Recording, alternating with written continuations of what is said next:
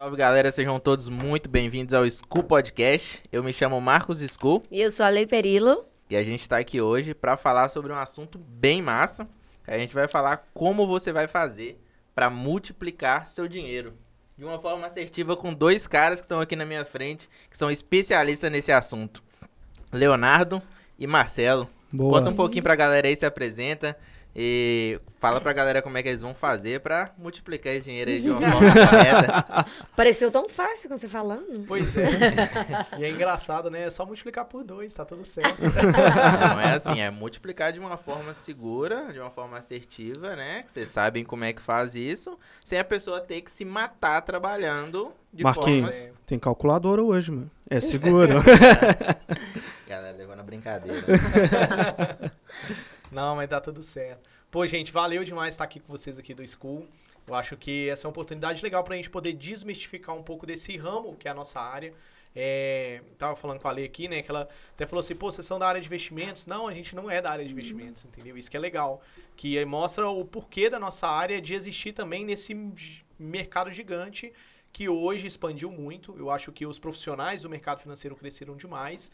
E nós somos um dos, né? O Léo faz parte da equipe, hoje o nosso time da Dell Consultoria. A gente é uma Isso. empresa de planejamento financeiro pessoal. Eu sou um dos sócios e planejador ativo hoje dentro da empresa. Eu tenho mais um sócio, né, que está também na ativa, que faz o planejamento financeiro. Mas, assim, a gente tem toda uma equipe por trás, que sem, sem a equipe também não roda o planejamento. O Marquinhos sabe aí, hoje tem Oh. equipe e não, não funciona, entendeu? Então, assim, a gente tem uma hora que você tem que realmente direcionar para a equipe te ajudar e você conseguir fazer acontecer. É, me apresentando, né? Vamos falar primeiro assim da Dell, que eu acho que é legal o início, depois eu falo um pouquinho da gente, o Léo também fala dele. O espaço é seu. Fechou? Bora. Pô, legal. Bom, gente, assim, a Dell Consultoria, que é a nossa empresa de planejamento financeiro pessoal, é uma empresa que surgiu há 10 anos atrás. Então, é uma empresa que nasceu dia 12 de março de 2002 e agora, 22, a gente está fazendo 10 anos. Final de semana que vem a gente vai comemorar dentro da Dell, porque, pô, puta marco legal dentro da nossa história. Para falar de planejamento financeiro, é legal a gente pegar o histórico. Porque no Brasil, o brasileiro, né, vamos falar no geral, não tô falando vocês, nem o nosso ouvinte. Pode ser, eu quero que ele seja muito melhor, né? Mas assim, a, no Brasil não é algo comum a gente pegar e falar assim, cara, hoje eu conversei com o meu planejador financeiro, troquei uma ideia na- no churrasco de amigo, vocês aqui tatuando, porra, nossa, Lê, conversei aqui com o meu planejador, ele trocou uma ideia comigo, falou isso e aquilo e tal. Aí ele vai falar, pô, eu conversei com o meu, ele me deu essa sacada, putz, vou conversar com o meu planejador lá, falar com o Marcelão pra ele me dar um toque. Não é o normal, Não. convenhamos. A primeira vez que eu falei isso... O pessoal fala assim, o que, que é isso? Como assim, mano? Ainda mais na sua área, que você é um Que mundo profissional você tá vivendo? autônomo, né? então, assim, é legal mostrar que, cara, é, o mundo vem mudando, quebrando paradigmas, e essa nossa profissão é uma dessas, que tá fazendo acontecer, sabe? É, já existia, existe planejadores aí de 40 anos de bagagem no Brasil, tá bom? É, Inclusive, tem, eu participo de um grupo, nossa, quer dizer, nossa empresa participa, né? É de um grupo que chama ENEP, que é o Encontro Nacional de Empresas de Planejamento Financeiro. A gente reúne as maiores, as melhores empresas para estarem lá dentro do grupo, para poder falar de planejamento financeiro. Qual que é a ideia? Fomentar o mercado. Mostrar que outros profissionais que gostam de números, pessoas, eu acho que é o principal fator, e tá disposto ali a fazer acontecer. Por que fazer acontecer? Porque hoje em dia o mercado tudo é muito novo, tá? a gente está descobrindo. Então, esse mercado, para a gente estar descobrindo, a pessoa tem que crescer junto com a gente. E o Enep surgiu com isso, com essa ideia de fomentar o mercado. A gente fala assim, pô, que foda, tem esse negócio aqui acontecendo.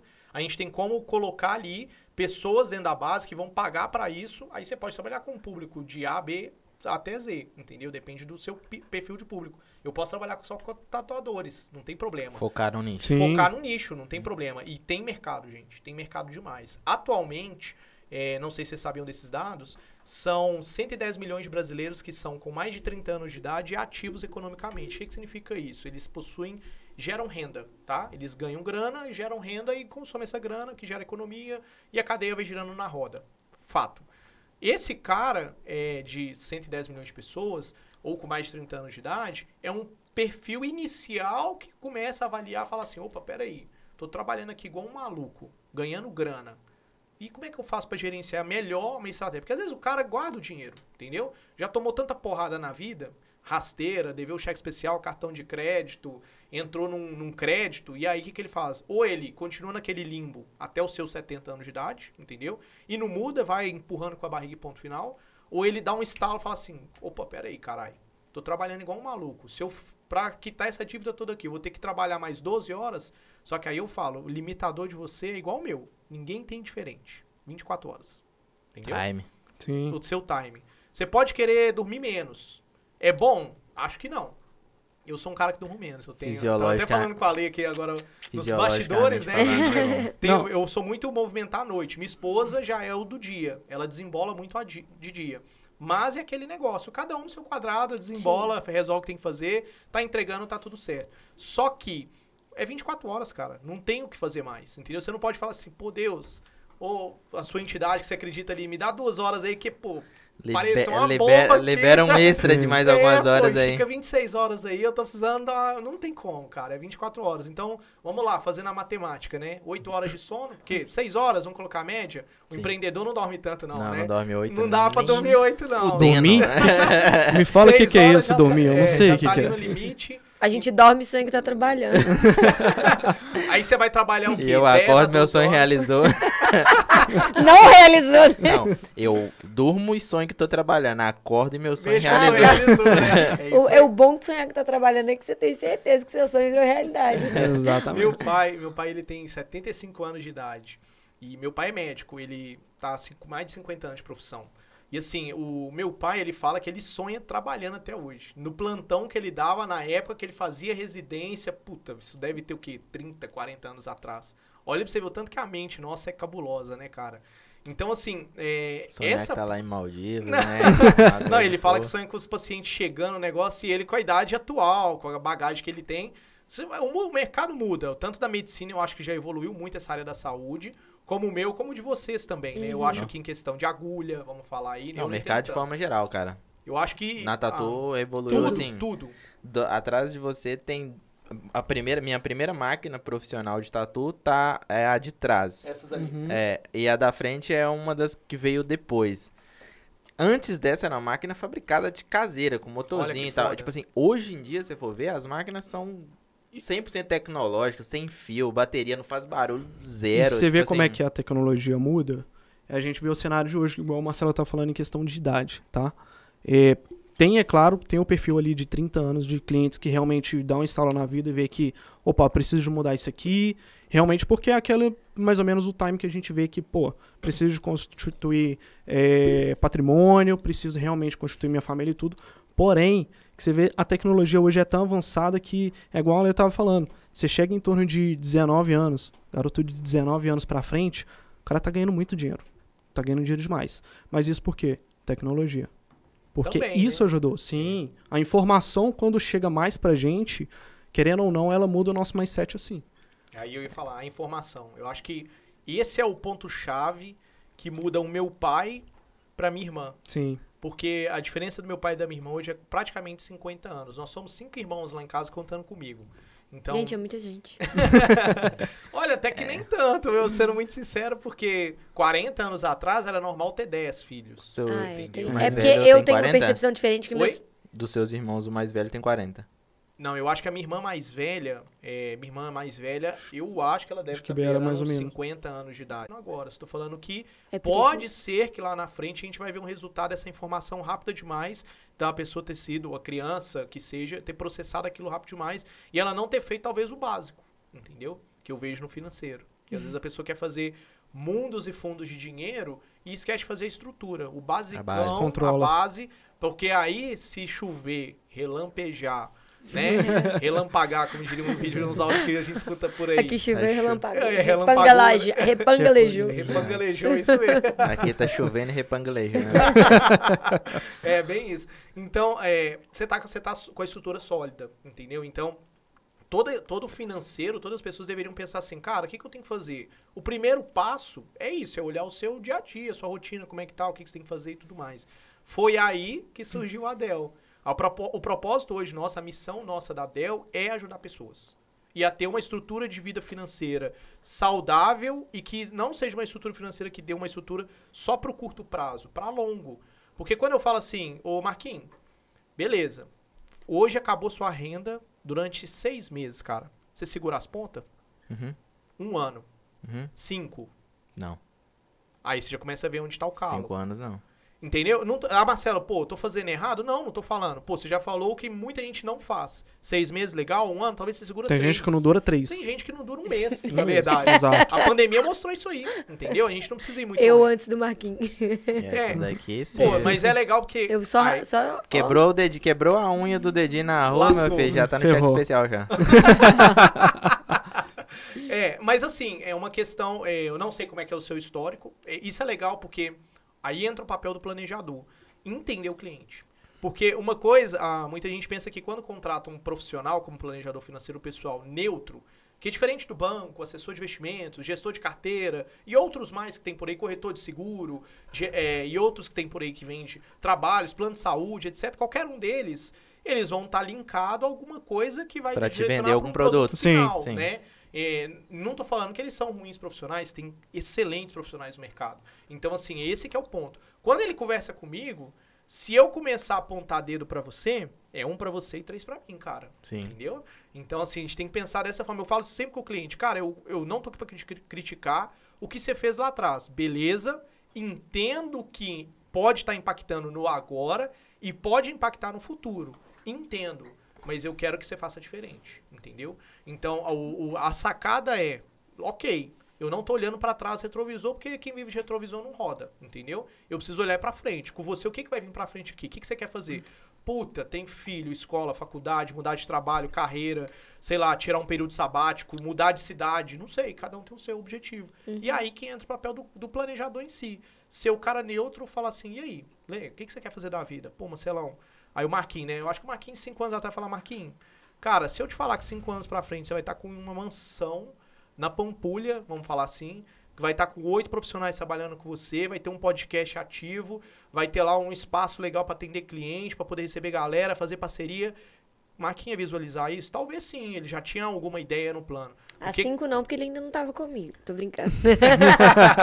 Mas assim, é legal porque o empreendedor no, no dia a dia, é, ele, ele vislumbra muita coisa, tá? Executar mesmo é mais difícil. A gente quer muita coisa. Mas aí é a vida, é a vida de qualquer outra pessoa. Ela quer muita coisa, mas aí falta o foco, o direcionamento para poder colocar na prática. Aí que surge o papel do planejador. A gente passo a filtra ensinar o cliente a direcionar o passo a passo. E se tem uma coisa que eu aprendi como planejador e com o meu sócio, que é o Edson, né?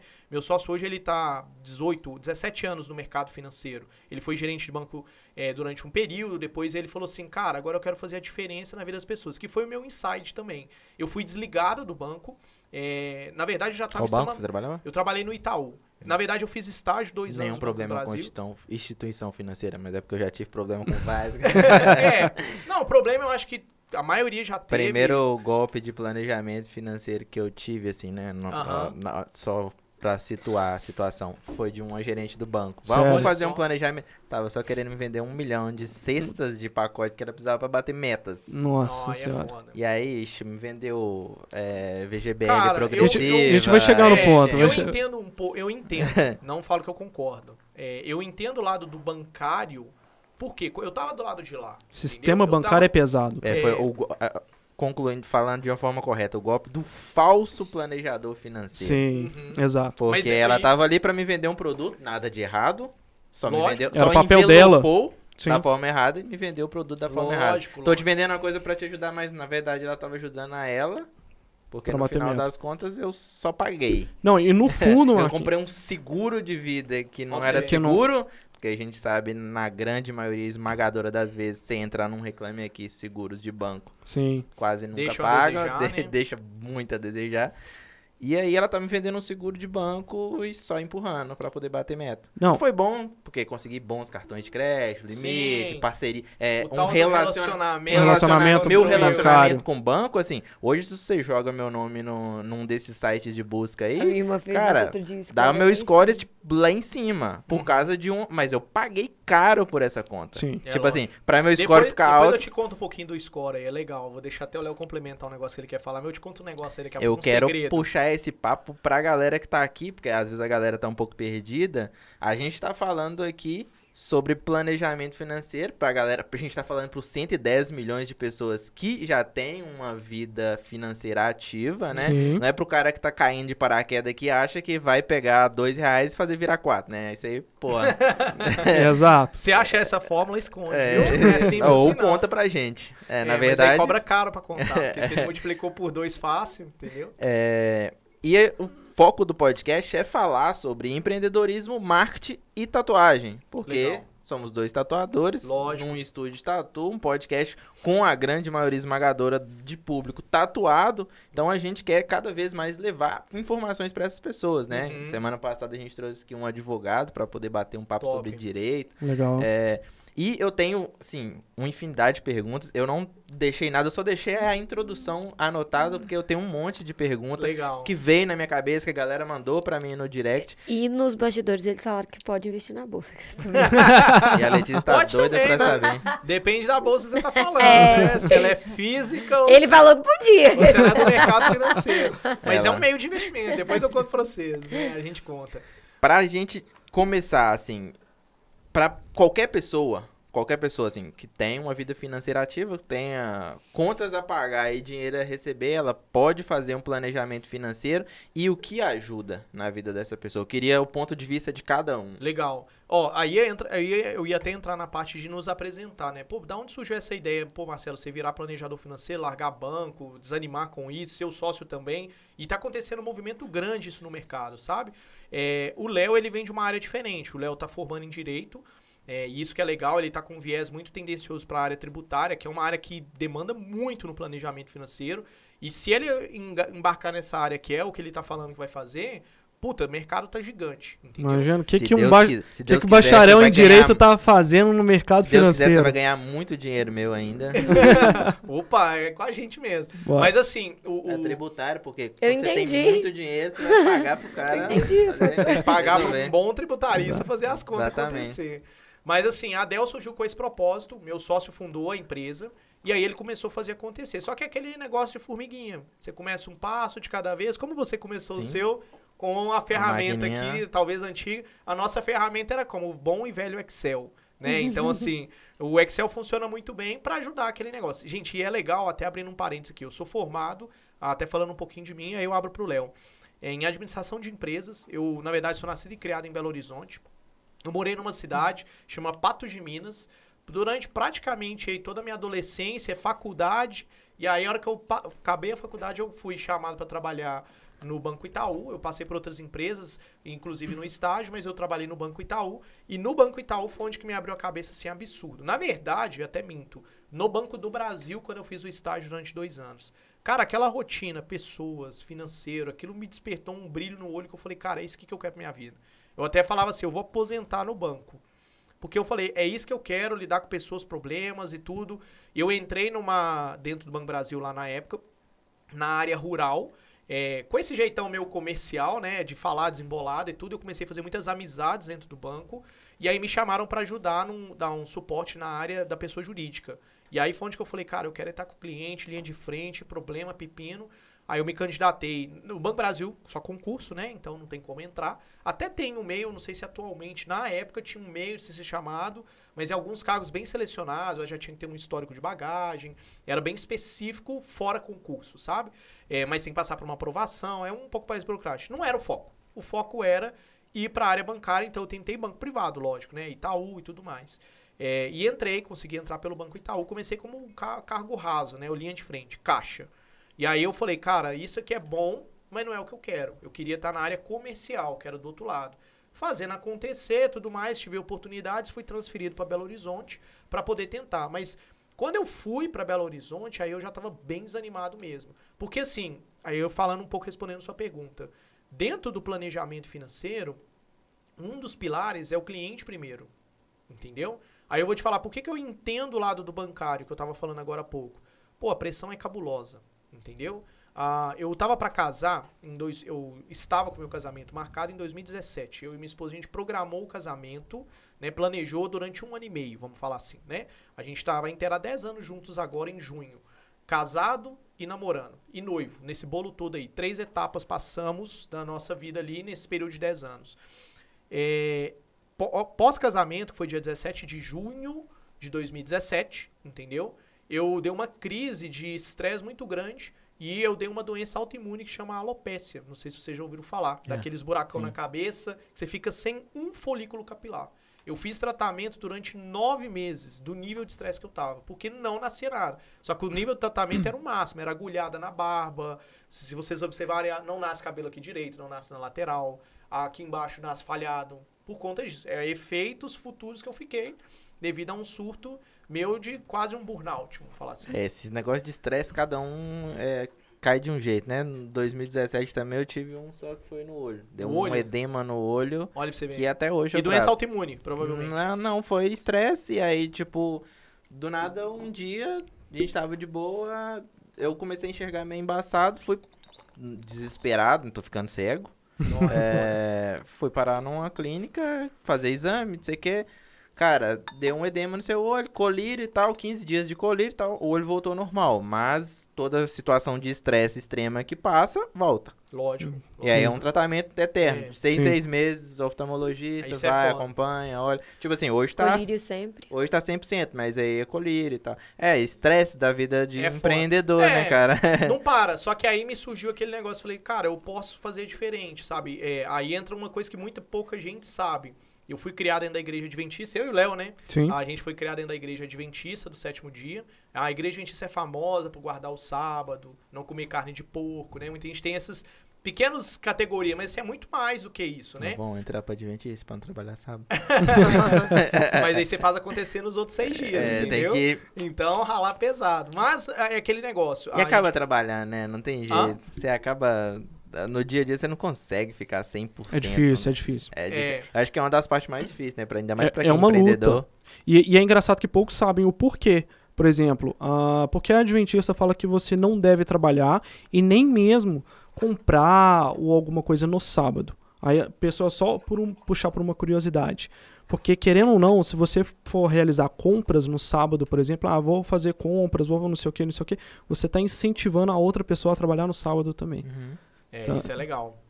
É, é, é uma, é um, são conceitos, independente da religião de quem tá assistindo. Vai da parte bíblica que o mundo foi constituído em É, seis dias. e seis Deus dias, descansou sétimo no sábado. Porra, tá sacando Sim. uma É. coisa, hein? Eu, Então, eu ia, na hora que ele tava falando, eu não quis cortar, mas eu falei, eu achava que era porque no sétimo descansou. Tipo, Sim, não, é por isso. É por É isso. por- Isso. aí tem que fazer o descanso e. É, e muita gente acha que o pra ele. domingo é o dia do Domingo é descanso, é, como o dia 1, mas o domingo é o dia 1, porque a Domingo segunda-feira é o primeiro dia. dois, Sim. entendeu?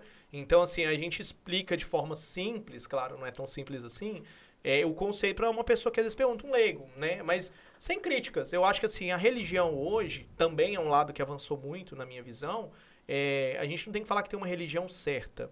É, lógico que eu vou, talvez, defender o meu lado mais, porque é o que eu tive de conhecimento, mas não me impediu de conhecer a religião de vários amigos que me chamavam para ir na igreja deles. Sim. E algumas eu tive uma simpatia muito forte, por sinal, entendeu? Ah, então, se eu fui. Eu gosto muito da área de cânticos. Assim, a área do louvor, pra mim, assim, é surreal. É meio que você tem uma sintonia com Deus, assim. Você sai inerte, né, cara? Surreal. É, é- é fora da curva, não tem como explicar. Entendeu? É, é diferente. Então, se você teve a oportunidade um dia, beleza. Pô, não, pra mim não foi isso. Pra mim foi um dia que eu participei num encontro de jovens, onde a Mano, galera eu tava já- discutindo. Eu já fui do. Marcos era célula toda. Eu já fui do, do- da católica ao candomblé. Do, aqui. Tu quando você Bate perguntar. aqui. Vai tudo. O que, que você perguntar, velho? Não, já foi. to- Já. Já, já, já.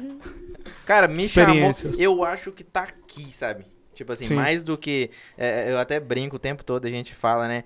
Jesus Cristo é do caralho. O foda é os fãs. é, tipo assim, é tudo. É, futebol. Oh, a se você for olhar o festival, é da hora. É. O que fode é as torcidas, Sim. porque os caras brigam, matam. É foda. ah, o terrorismo lá, tipo assim, ah, pô, os caras são em né? guerra. Extremismo, né? É extremista a vida inteira lá, porque um é xiita, o outro não. Saca? Uhum. Tipo, É um absurdo. e é aí, absurdo. tipo assim, essas paradas de religião, é que eu, quando eu falo que eu já fui de, de uma. Eu, pô, eu ia célula. Não, lógico. Domingo, eu acho assim. O, quinta. o, o curioso é importante ter, o, o, você ter a curiosidade, né? Falar, ah, a curiosidade matou o gato, né? Mas que eu falo assim, cara, você tem que conhecer, porque assim, a pessoa quando ele se fecha no mundo dele, você não vai ter oportunidade de, às vezes, discutir um diálogo neutro, entendeu? Então, a pessoa, quando ela entra no extremo, exemplo, né? Agora tem política. Se você fala que tá contra o governo, você é petista, exemplo. Sim. Ah, não, se eu sou a favor do governo, eu elogiei alguma coisa que eles fizeram de legal. Ah, não, eu sou bolsom, bolsominion, que eles É. falam, né? Bolsonarista. Sou bolsominion. Pô, ah, o fato de eu criticar o governo ou não, independente de quem esteja lá, não tô defendendo quem tá lá agora, o que eu tô falando é, independente de quem esteja lá, Vai roubar é porque eu quero, jeito. porra. Pode ser, mas assim, na maioria das vezes, Eu quero o político equilíbrio. que tá lá, ele é espelho da população que tá aqui. Exatamente. Entendeu? Isso eu falo o tempo todo com a galera também. É o, ele é Sim. reflexo, ele é reflexo. Então, ah, quem tá lá, ele é só simplesmente reflexo. Eu sou um cara extremamente chato. Isso eu sou chato, chato mesmo. Com o quê? Com exemplo de mini corrupções. Porque a pessoa fala assim, ah, eu porque o- lá eles roubam muito dinheiro. Cara, mas vamos lá, você tá sonegando imposto de renda aqui, caramba. Tá Você rouba um a caneta do entendeu? seu Tá bom, trabalho. é. eu Você rouba a caneta no Entendeu? trampo. Outra, fura a fila. Joga papel de bala na Pequenas rua. corrupções, a pessoa acha que é normal. A grande corrupção não, não é. É só questão de oportunidade. Você rouba a caneta que é o tempo pra você roubar. Se tivesse um milhão, você roubava também. Roubava Exato. também, é. Se o milhão fosse Você passar seria- despercebido como você a seria caneta- corruptível, entendeu? Anti- antigamente eu pregava um discurso e falava que ah, o Brasil teria que começar de novo para poder a gente ter uma política de ser feita de, de uma forma correta, porque a política que já foi constituída era constituída por, cara, é, é- entra um e sai o outro e Uhum. vai ficar um lá que dita o que vai acontecer. Hoje eu tenho uma visão diferente, é que enquanto a gente não mudar a nossa visão na escola para os próximos políticos daqui 50 anos, o moleque nasceu hoje, daqui cin- 30, 40 resultado vai anos ser a ele longo vai prazo. começar a carreira política. Normalmente Uhum. começa 25, 30 Sim. estudar ali. Enquanto a gente não informar essas pessoas para daqui 25, 30 anos a gente ter bons políticos, não muda. Marquinhos, uma coisa que eu gosto de falar muito, tá? É, quem que é você quando alguém não está vendo ou quando você não está sendo gravado? Sim. Quem que é você? A maioria da população. Quem que são? Quais são seus atos? Quais são até seus pensamentos? Aí, a partir desse momento, você vai realmente ver se você é uma boa pessoa ou não. Se você tem- realmente tem alguns princípios que lá atrás a gente está se perdendo muito ah, atualmente e ganhando outros. Mas quem é você quando você não está sendo visto, quando você não está sendo gravado? Cara, assim, pessoas que você olha e fala assim, cara, eu tenho admiração, admiração por essa pessoa, mas quando você descobre certas coisas, você fala assim, eu não acredito. É a mesma coisa, pô. É, quando a gente entrou, quando eu entrei realmente na, na faculdade de Direito, o que eles pregam pra gente é vestimenta, é aparência, e realmente isso faz diferença, muita diferença. Você olha pra pessoa, pô, boa vestimenta e tudo, você forma dessa forma. Só que aí, qual que é o caráter daquela pessoa, o que realmente faz a diferença? Só que o problema é que a gente está acostumado, infelizmente, a ver muita imagem. Tá pregado isso na nossa cabeça. Mas as atitudes, elas se escondem atrás disso. É. E isso é pesado. Esse, e aí entro nesse ponto que eu ia fechar da minha parte, né? Como um cristão, pelo menos a minha base, né? Hoje eu tô mais afastado da igreja, mas os conceitos ainda estão comigo. Eu carrego muita coisa ainda. Tanto, inclusive, de algumas outras que eu frequentei também, né? Muita coisa que eu achei que faz sentido pro meu eu, que eu acho que é legal. É, aí você falou, né? O show é legal. O Que fode aos fãs, né? Sim. Então, dentro da igreja, muita gente acha que não, mas tem corrupção, gente. Muita. Tem, tem adultério. Muita A hipocrisia. Tem algumas que eu não quero citar. Tem, ah, tem os sete pecados capitais lá dentro da igreja, do irmão que tá do seu lado, entendeu? E que passa Apontando uma o dedo pra imagem- você. E que, a- e que passa uma imagem de que é um santo. E, pô, Tem uns do sabe pau que. abençoado aí. Tipo isso. Tem uns que falam da tatuagem, mas tá traindo a esposa, né? É, Exato. você entendeu? A, a, a mini corrupção, É. a mini hipocrisia não adianta. Eu Então, acho que vai do que você vai buscar ali. Se você vai com buscar uma mensagem legal, aquela pessoa passa uma mensagem legal. uhum, É, faço o que eu falo, não o que eu faço. faço. É. Sabe? Sim. Tipo assim, eu vejo muito disso. Cara, eu já fui, pô, várias e várias igrejas de saber de problemas de pastores, de padres. Pô, eu, Uhum. eu vim de uma cidade onde a igreja católica era no centro da cidade, no meio da cidade. Era, tipo, o principal forte, ponto pesado. turístico da cidade. E espalhado ali em volta tinha várias outras. E o padre da cidade, pô, era um abusador. É, É, a minha tipo mãe assim, tem um, uma história com um pastor famosíssimo aqui de BH, de Uhum. assédio. Tipo, É o complicado. cara é, É muito pesado, é famoso. pesado. E- É. Não, que acontece, gente, isso é normal. Então, assim, dentro do banco, aí me incomodou isso aí. Ah, vamos, vamos usar aí, sei lá, o banco, ele pregava uma imagem que dentro do banco o cliente vai ser bem atendido, que ele vai ser isso, aquilo. vamos falar do Itaú, porque eu lembro dele, né? Mas, é, novamente, gente, tem, eu tenho colegas dentro do banco que voaram dentro do banco. Então, cresceram gigante. E, cara, eu fico muito feliz por isso, entendeu? Agora, ah, lógico, as experiências que eu fui tendo, que eu fui acumulando de experiência, eu percebi que aquilo não era o, o que eu queria realmente pra mim. No início, passava o tal do Itaú feito pra você. Vocês lembram desse Sim. slogan? Acho que ainda se mantém. É, eu sou cliente Itaú, mas, gente, eu conto os dias no ano passado que eu fui dentro de uma agência bancária. Entendeu? É. E aí entra aí esses unicórnios da vida, os bancos como o Nubank, que quebram um paradigma de que você não precisa ir num banco. Eles resolvem num chat, o atendimento é foda. É, eu sou um, um- vamos falar assim, um cliente fiel do Nubank. Depois eu conto pra vocês algumas coisas que aconteceram, mas é legal mostrar que, cara, esse que é o ponto que eu queria chegar.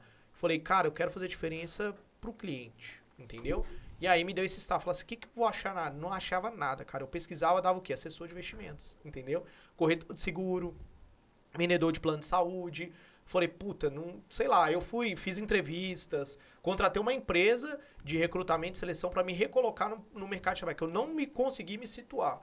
Aí uma hora eu tive a oportunidade, você conheceu lá a guia financeiro de poder entrar para a empresa e eles me deram a oportunidade lá na época. Então assim, para mim foi uma senhora escola de poder colocar o que eu fazia de controle no meu dia a dia financeiro, que para mim era normal, entendeu? E detalhe, tá? Eu não vim de família onde minha mãe, infelizmente, meu pai também, infelizmente, não conseguiram me ensinar. Eu aprendi na marra. Médico, né? Seu pai é, É. médico, né? Não, o fato dele ter uma formação, porque muita. a- Não, eu falo, seu pai é médico. Normalmente, médicos não tem planejamento Não tem, financeiro pelo nenhum. contrário, não tem, Não. não tem tempo, Eu não tem vida. colocar- não, eu quis Não colocar nesse sentido, é porque eu e conheço. os que vai- tem é cheio de passivo, né? Tipo Sim, assim. porque não tem, tem- vida, não tem controle. Sim. Você não tem tempo. Imagina. Ele planeja que tem que fazer mais 15 plantão pra poder pagar a parcela do carro novo que ele médico- comprou. É, Exatamente, Você falou, você é falou isso. um ponto, cara. É o isso. médico, ele calcula assim, puta, eu vou viajar. Quantos Ah, plantões eu 5 preciso? mil. Quantos plantões eu vou ter que fazer? Ah, é 3, 4 plantão. Ele calcula dessa forma, entendeu? Eu Talvez sei. no seu caso vocês calcula, ou o especialista. Quantas tatu tem que quantas fazer? tatu eu tenho que fazer pra Você pagar chega pro- esse projeto? Você chega pro médico e é fala assim, muito quantos plantões você já fez na sua Porque vida? você fica tipo assim, eu ele quero isso, ah, são três Sabe tatu. que Eu quero isso, ah, são não 10 sai. tatu. No final do mês deu um 150 tatus. Só que aí você esqueceu de olhar aquilo que eu falei lá no início, O tempo. o tempo. As Sim. 24 Entendeu? horas. Você prejudica os seus 24 horas. Você consegue dormir menos? Talvez. Talvez você trabalhe o dia viradão. No outro dia você tá um lixo. Mas você trabalha o dia Você fica viradão. espancado. Entendeu? Claro. Mas você- aí a tatuagem que você não podia errar, talvez você vacilou e aí a experiência do seu cliente foi diferente. E aí o vacilo é só uma vez. Pro cara falar bem, ele fala pra dois. Pra falar mal, ele fala pra dez. Você quer te fuder, ele vai lá no Google. Coloca lá um reclame aqui. entendeu? O cara vai te fuder. Entendeu? Sim. E pronto. Mas é aquele negócio. É fazer uma experiência diferente. Por que, que os bancos sempre tava no top do ranking de reclamação? Funcionário ruim, entendeu? Instrução ruim. Na minha visão, Marcelo, humilde visão, compartilhando com vocês. ah, até recente a gente teve uma experiência muito ruim num restaurante lá na cidade onde eu falei que morei pra vocês, Pato de Minas, uma pizzaria. Ah, puta, um ambiente legal, a comida top, gostosa demais. Minha esposa adorou, quer voltar lá. Até achei que ela tava grávida. Ainda não, né? Porque ela tava querendo demais voltar lá. Eu falei, puta, isso aí me preocupou, hein? Tá com a sensação de querer mais.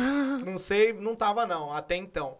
É, aí o que aconteceu? O atendimento péssimo, cara. Pra chegar uma batata frita, pô, eu, eu não sei cozinhar. Isso aí minha esposa me ajuda demais. batata você sabe. Eu, eu, eu sei que tem que botar ela lá, a gordura quente, esquentou e tal, beleza, joga batata, eu vejo pela a cor dela, como é que tá, eu tenho uma noção de ponto, né? E se der um Google também, hoje o Google ajuda pra caramba, já dá uma noção de quando tirar. Pô, não é tão demorado assim, absurdo. O ambiente não tava lotado, de falar assim, nota explodindo de gente, duas horas pra chegar um prato, entendeu? Uma batata. frita. A gente deixou de ir no restaurante que a gente amava Por conta de, Por às por vezes... conta conta do disso. atendimento. Pô, e E o atendimento top não era ruim. também?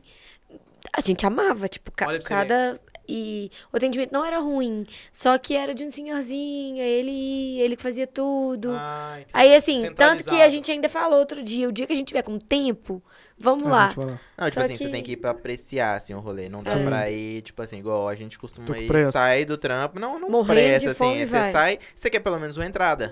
Uhum, Só que é sim. tipo assim, a entrada que poderia pedir uma coisa rápida vem com duas horas e meia. É, aí é É, foda. dá. Aí assim, eu falo, aí falando a minha humilde opinião, O problema não tá na linha de frente. Igual o garçom, puta, tava girando, cara. Tinha, sei lá, 5, 6, 7 garçom lá naquele restaurante. Girando, comida, bebida tal. Um errinho ou outro, talvez, de anotação, faz parte, mas aí eu falo que é gestão.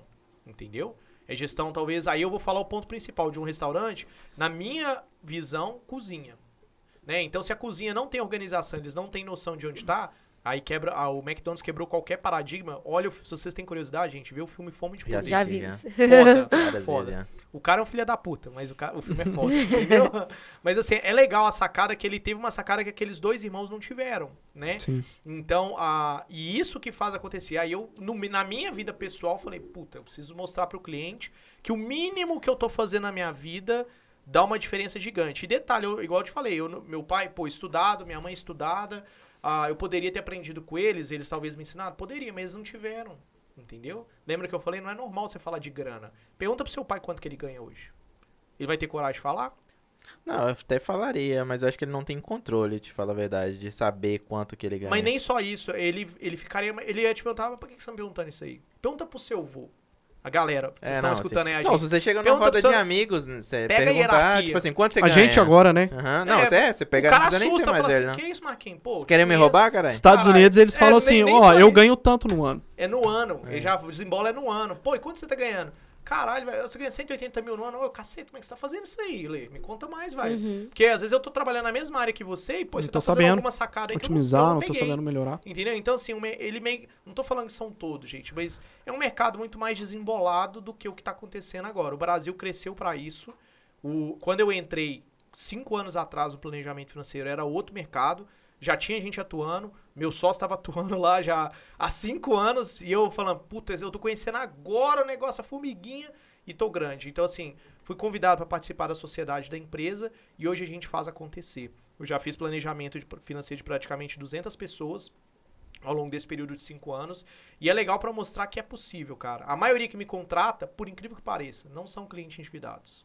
São pessoas que querem ter uma segunda opinião. Quando você contratou o planejamento financeiro, você não é endividado. nenhuma. Entendeu? Você queria o quê? Pô, quero ver essa visão aí que vocês têm. Entendeu? Me dá uma noção aqui de gráfico, ideia, pra onde que eu tô indo, onde que eu tô, que eu vou, entendeu? É, E- justamente por isso que eu falei, pô, vou, eu conheci, né, linkando a galera que tá assistindo a gente aqui pra situação, eu conheci os meninos realmente fazendo um planejamento financeiro e pra ter realmente essa ideia. E quando eu quis colocar esse tema, quando eu levei esse tema, tipo, pra ensinar as pessoas a multiplicar a grana delas Sim. de uma forma mais assertiva, é justamente porque no planejamento financeiro o que eu vejo, cara, você pode alocar uma grana, tipo, pra fazer isso, você pode ter seus lazeres. É, é Sim. uma coisa que eu, eu vi isso num livro, não precisa cortar o cafezinho ou o lazer do Não. dia a dia pra você poder guardar e poder investir grana e multiplicar o seu dinheiro. Sim. É realmente fazer da forma correta, né? Pode investir na bolsa,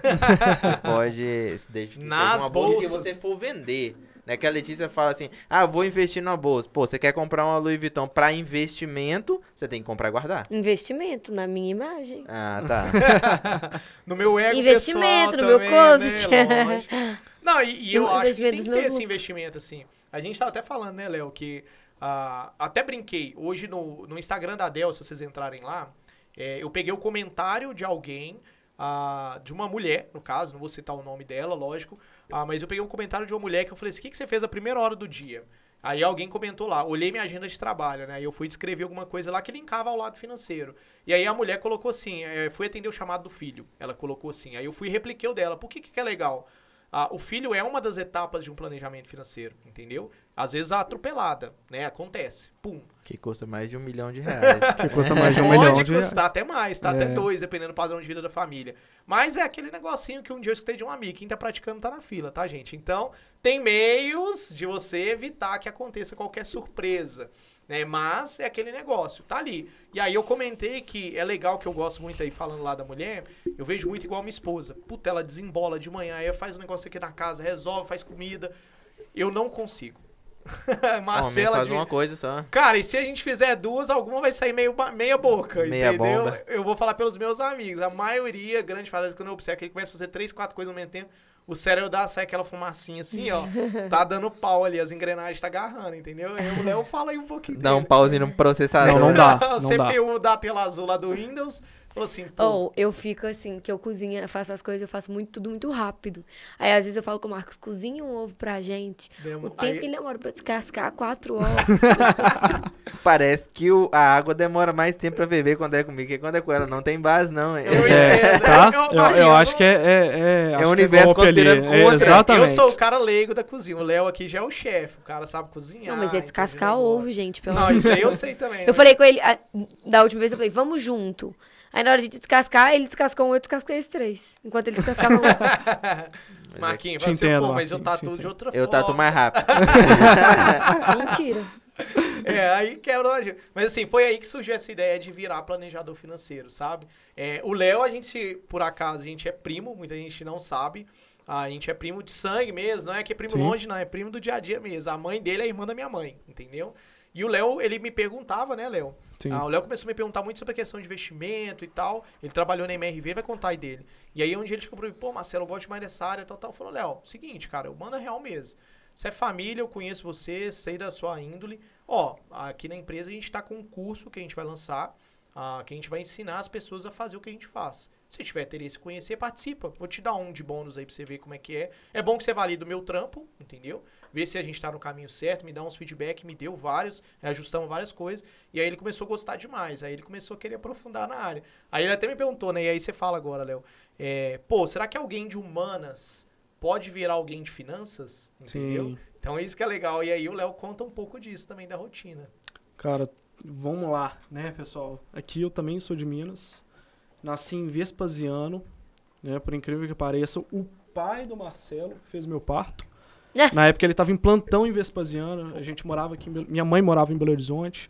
Aí eu falei assim: "Não, vou lá ter o o Léo com o pai do Marcelo". Então ela foi pra lá e me teve lá.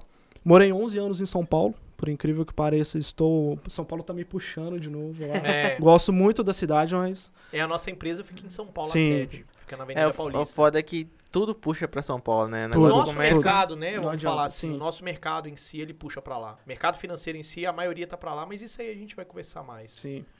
Comecei a trabalhar pequenininho. Tinha sete anos de, de idade lá em São Paulo. Tinha aquelas lojinhas de vídeo cassete, que era amigo da minha mãe. E falei assim, ah, Léo, eu ia lá todo dia, menino pequeno, maroto e tal. Pegava uns panfletozinhos lá, ficava lá na porta. Aí eu falei assim, ah, vem aqui trabalhar e tal. Então eu sempre gostei desde pequeno. Vim pra BH. Eu e minha mãe, assim, a gente já passou bastante dificuldade financeira. Tem gente que olha pra minha cara e fala assim, não, esse menino aí tem dinheiro. Esse menino aí nasceu de berço de ouro, tem, tem grana assim, e nem sempre foi assim.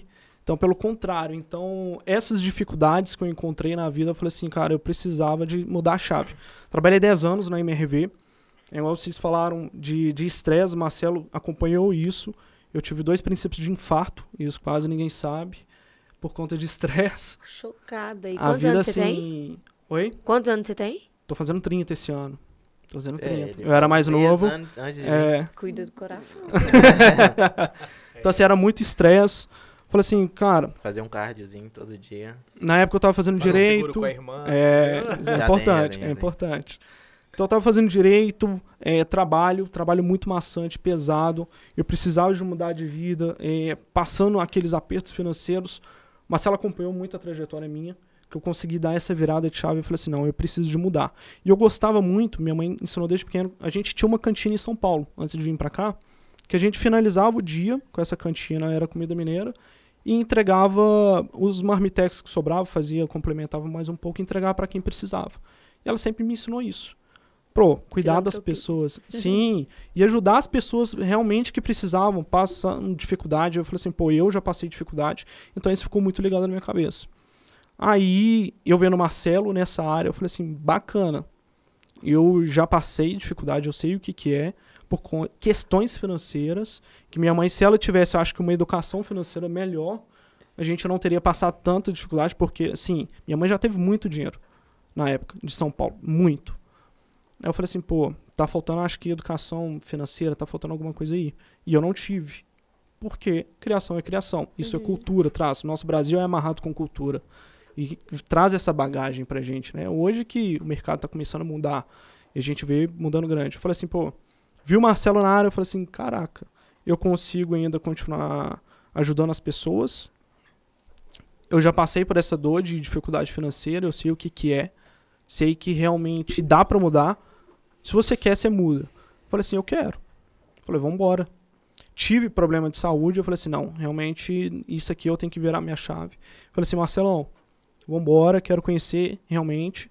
2014, eu já mexia com cripto, com Bitcoin, 2014. Tem mudado a vida de muita gente também. É, Então, assim, foi outro que me despertou pro mercado. Eu falei assim, caramba. E, e depois de um tempo que ela deu um boom mais ainda, aí que eu comecei a me aprofundar em cripto mesmo, comecei a aprender muito e, e conhecer a área. Aí voltou pro mercado também, mercado financeiro, planejamento financeiro. Eu falei assim, cacete, é isso. Eu consigo realmente juntar tudo, minha experiência de vida, virada de chave, ajudar as pessoas, e eu consigo trazer tudo isso numa caixinha que consegue fazer a transformação. Aí não deu outro. A gente juntou, agora a gente tá em São Paulo fazendo essa diferença aí. Mas, cara, é, é impressionante. Quando você vê realmente a- as pessoas de hoje, com a cultura de hoje, mudando um pouquinho e você fazendo parte disso, é inacreditável. Você fala, realmente, a gente está quebrando o paradigma até mesmo do, de antepassados. Nossos avós, nossos bisavós, nossos pais, ainda amarrado com essa cultura realmente financeira que é um pouco atrasada, querendo ou não, é muito atrasada, se falando assim de Brasil, falou assim, caceta, isso aqui é diferente. Aí agora começou a estourar o mercado, né? Que aí realmente ainda a gente é pouco conhecido, o planejador financeiro, mas é algo que eu acho que o Marcelo falou e, eu completo que realmente a gente tem muito mar, muito mercado aí. Mas eu acredito muito que falta informação, né? Sim. Porque nos Estados Unidos tem propagandas de 1990 que passava na televisão. maioria das famílias tendo seu planejador financeiro. É. Sim. E eu- aqui no Brasil nem tanto, não se fala muito pouco, se vê muito pouco, não se sabe, é, entra em conflito o tempo todo, planejador financeiro e consultor de investimentos, isso entra tipo em conflito o tempo todo, tipo as pessoas não sabem diferenciar, tipo sim. é, le- trazendo um pouco pro meu lado isso, o lado que eu gosto de falar de empreendedorismo, de marketing Sim. e tal. é, eu acho que falta um pouco de marketing em cima mais pra levar essa, essa parada para as pessoas, falar assim, olha, existe essa parada que pode te ajudar. Sim. Talvez uma propaganda de televisão, né? Pô, essa galera Pode ser. nunca. Porque Marquinhos, eu já vi de bancos, né? Ouvi uma propaganda, tipo assim, eu acho que assim, bem rápida, foi um, um- uma, um curto, uma curta janela de tempo que ela ficou na, na televisão. Porque normalmente quando você vê propaganda de Itaú, Bradesco e tal, eles ficam vendendo anos ali seguro, rodando vendendo. Coca-Cola, todo ano você vê aquela propaganda de Natal. É, então, tipo, sem Sopolar. que, eu, que eu falo assim, talvez tenha uma propaganda recorrente ali falando assim, ó, faça seu planejamento financeiro, porque aí talvez um, pra, uma dica, talvez se alguém vê isso que seja da área Sim. mostrar para as pessoas, olha, você vai ter um filho hoje, se você se planejar financeiramente, não vai precisar passar esse tanto de perrengue aqui. Pode Então, ser. se você já tá namorando, tá na hora de começar a se planejar, porque quem pratica Tá na fila. tá na fila. E- então, É aquele negócio, Marquinhos, eu linko muito, até mesmo para quem quer investir, tá? Quem quer investir, quem quer fazer planejamento, ó. O primeiro investimento. Que é que você fala, muitas pessoas chegam para mim e falam assim, Léo, e aí, como é que eu começo a investir? Como é, qual, você indica alguma? Eu falo assim, não, não indico. Primeiro você vai fazer uma coisa. É, por exemplo, ah, tem muita gente que não conhece planejamento financeiro, você explica o que que é o planejamento financeiro, mas as pessoas linkam igual você falou com investimento. Aí é aquele negócio, cara, é diferente. Você tem que fazer uma estrutura na sua vida. Mas é diferente, não é? Por quê? Por exemplo, para planejamento financeiro, você tem uma organização na sua vida. E querendo ou não, essa organização na sua vida, ele te leva para o patamar de investimentos, tá? Ó, Legal. você, Marquinhos, você tem ah, dívidas. Pô, Léo, não tenho. Legal. Se você não tem, é um passo para frente. Se você tem, antes mesmo de construir um colchão de liquidez, antes mesmo de começar a investir e organizar a sua vida, foque em pagar dívidas. É, na verdade, o colchão de liquidez ele vem é, junto com o pagamento da dívida, na verdade. Sim, Porque a dívida ela atrapalha o cara a conseguir a ter um equilíbrio. Então, assim, se fosse falar em endividado, complementando o que o Léo falou, eu pensaria o seguinte: é, a estratégia primeiro é entender o quanto que ele tem de custo fixo e variável. Esse é o primeiro passo. Saber o quanto que é o dia a dia dele, qual que ser o básico. Ah, e aí eu até complemento fazendo um parênteses. Muita gente acha que às vezes o, o custo é igual unha, tem que cortar o tempo inteiro, entendeu? E não é. Chega uma hora que não dá, tá no sabugo, Não tem de onde cortar Você não mais. ganha muito pra isso. Entendeu? Aí o problema tá sendo, sabe no quê? No quanto você tá ganhando. Você tá ganhando pouco. Você tem que ganhar mais. Então, Aí você tem que fazer acontecer na renda. Uma das Aumenta coisas... faturamento. Aumenta Não, faturamento. Tem coisa que não dá pra contar custo. Como é que não, o cara não conta tem como. custo de aluguel? não tem como. comida. Dá pra fazer. Gente, dá. Dá. Igual, você tá falando do supermercado, né? Mais cedo Uhum. aqui. Pô, você falou o leite, acho que você comentou, é do Itambé, lá dos supermercados BH. Supermercados BH, pra quem não sabe, gente, vocês estão vendo a gente em São Paulo. BH ganhou É, muito. um- seu é, BH. ganhou o mundo, tá tendo em Paris. Tá conquistando, dias, tá né? conquistando. Segue aí o perfil do. Como é que chama aquele lá? Perrengue chique. Perrengue, Perrengue chique, Chique. lá eles mostram direto. Mas é um supermercado, mas vamos falar assim, popular, entre aspas, né? Você acha as Isso coisas não é com preço BH mais não, tá? acessível. É, antes, de, quando vocês começaram o assunto, é, te cortando, me desculpa. É, É, no tem- mundo todo. No mundo todo. Suíça, quando eu fui pra Suíça, eu Eles vi essa, essa questão com um amigo meu, que ele mora na. Suíça, e ele falou: vou comprar uns chocolates pra levar de presente pra galera no Brasil. Ele mora na Suíça, Uhum. e aí, tipo assim, ele falou assim: Marquinhos, se você ganha um chocolate desse aqui no Brasil, o que, que você ia achar? Fala, do caralho. Por quê? Porque tem um símbolozinho da bandeira da Suíça e é o símbolo do supermercado. É o Sim. símbolozinho da bandeira da Suíça, é o símbolo do supermercado. Aham. Só que é o chocolate do supermercado. Ele falou assim: olha aqui pra você ver. Aí eu, atrás, produzido por Lindt. Era pro- o chocolate foda. suíço. Era produzido por uma marca gigantesca de Sim. chocolate. Só que levava o logo do supermercado e ele custava, tipo, metade do preço. Foi o que você falou, Legal. né? Às vezes três vezes a menos, né? O Sim. valor do. E cu- é, menos, eu acho. Tipo, eu acho que o Lindt custava, tipo, 2,79 e ele tava, tipo, 99 centavos. Sim. Sim. Era, tipo... Era Dá um- dá uma 1,79 diferença. Não, 1,79 a menos. Dá E pra ele que ia comprar, tipo, 20, 30 barras, Sim. pra levar pra dar de presente, então é, eu muita Em diferença. 2019 eu tava na Alemanha, antes de estourar a pandemia e fechar tudo. A gente assustou um- com o preço do mercado. Milka, por exemplo, barato. A promoção deles tava ba- assim. é, quem converte não diverte, né? Já Sim. diria aquela velha frase. Eu falo isso toda hora. Mas assim, olhando como planejador, não é que você não tem que converter. Pô, você tá ganhando em real, cara. Você não ganha em dólar, É, entendeu? a diferença é quando eu, Exato. quando eu A vou gente pra esses vai que a rolê, gente eu ganho ganha. Em, em euro. Aí é diferente. Euro, dólar. É, agora vamos falar da, da, do, da, da forma simples. Dinheiro com dinheiro. Se Um você um, fosse né? comprar uma barra Milka em Belo Horizonte hoje, num supermercado, Trintão. 30, 40 reais, dependendo do supermercado que você vai, entendeu? Se for no Super Nosso, pode até chegar perto dos 40, aí, dependendo da barra. E o tamanho dela, claro. Quanto você vai pagar lá, talvez, no, na Alemanha que eu tava lá? Cara, sei lá, 2 Dois- dois euros, dois euros. 2, 3 euros. Ah, Marcelo, mas é porque convertendo pro real vai dar os 50 reais que você gastou lá no Brasil. Milk é de Schmalkalden. Mas detalhe, ele ganha em euro. cidadezinha Então, pro europeu, é, pro europeu, no caso, ele não visualiza que ele tá convertendo pro real. Entendeu? Ele não tá fazendo essa conta. Ele tá fazendo o seguinte, ó. Eu ganho um dinheiro, um euro no caso deles lá, e eu tô conseguindo comprar quantas barras de milka, o quanto que eu custo para manter meu padrão de vida. Que é o que eu falei do custo fixo e variável. Sim. Então, o passo do endividado é custo fixo variável. O ideal, gente, aí até falando de uma fórmula que existe no mercado, não tô falando que é o que a gente segue para os clientes, tá? Mas é porque o cliente me paga para personalizar para ele, eu dou a resposta para ele. Mas existe uma fórmula que você pode usar como base, passando uma dica já. Chama 50 30 20, tá? 50% dos seus gastos tem que estar concentrado em custos fixos variáveis e, dependendo do caso, você pode até colocar as parcelas ali, tá bom? 30% dos seus gastos tem que estar em investimentos de projetos e educação. 20% poder de poupança, entendeu? Então, assim, se eu fosse falar num orçamento bom, 20% é um bom, excelente poupança. Então, se você ganha mil reais, se conseguir poupar 200 reais por mês, top. 200 reais por mês, tá?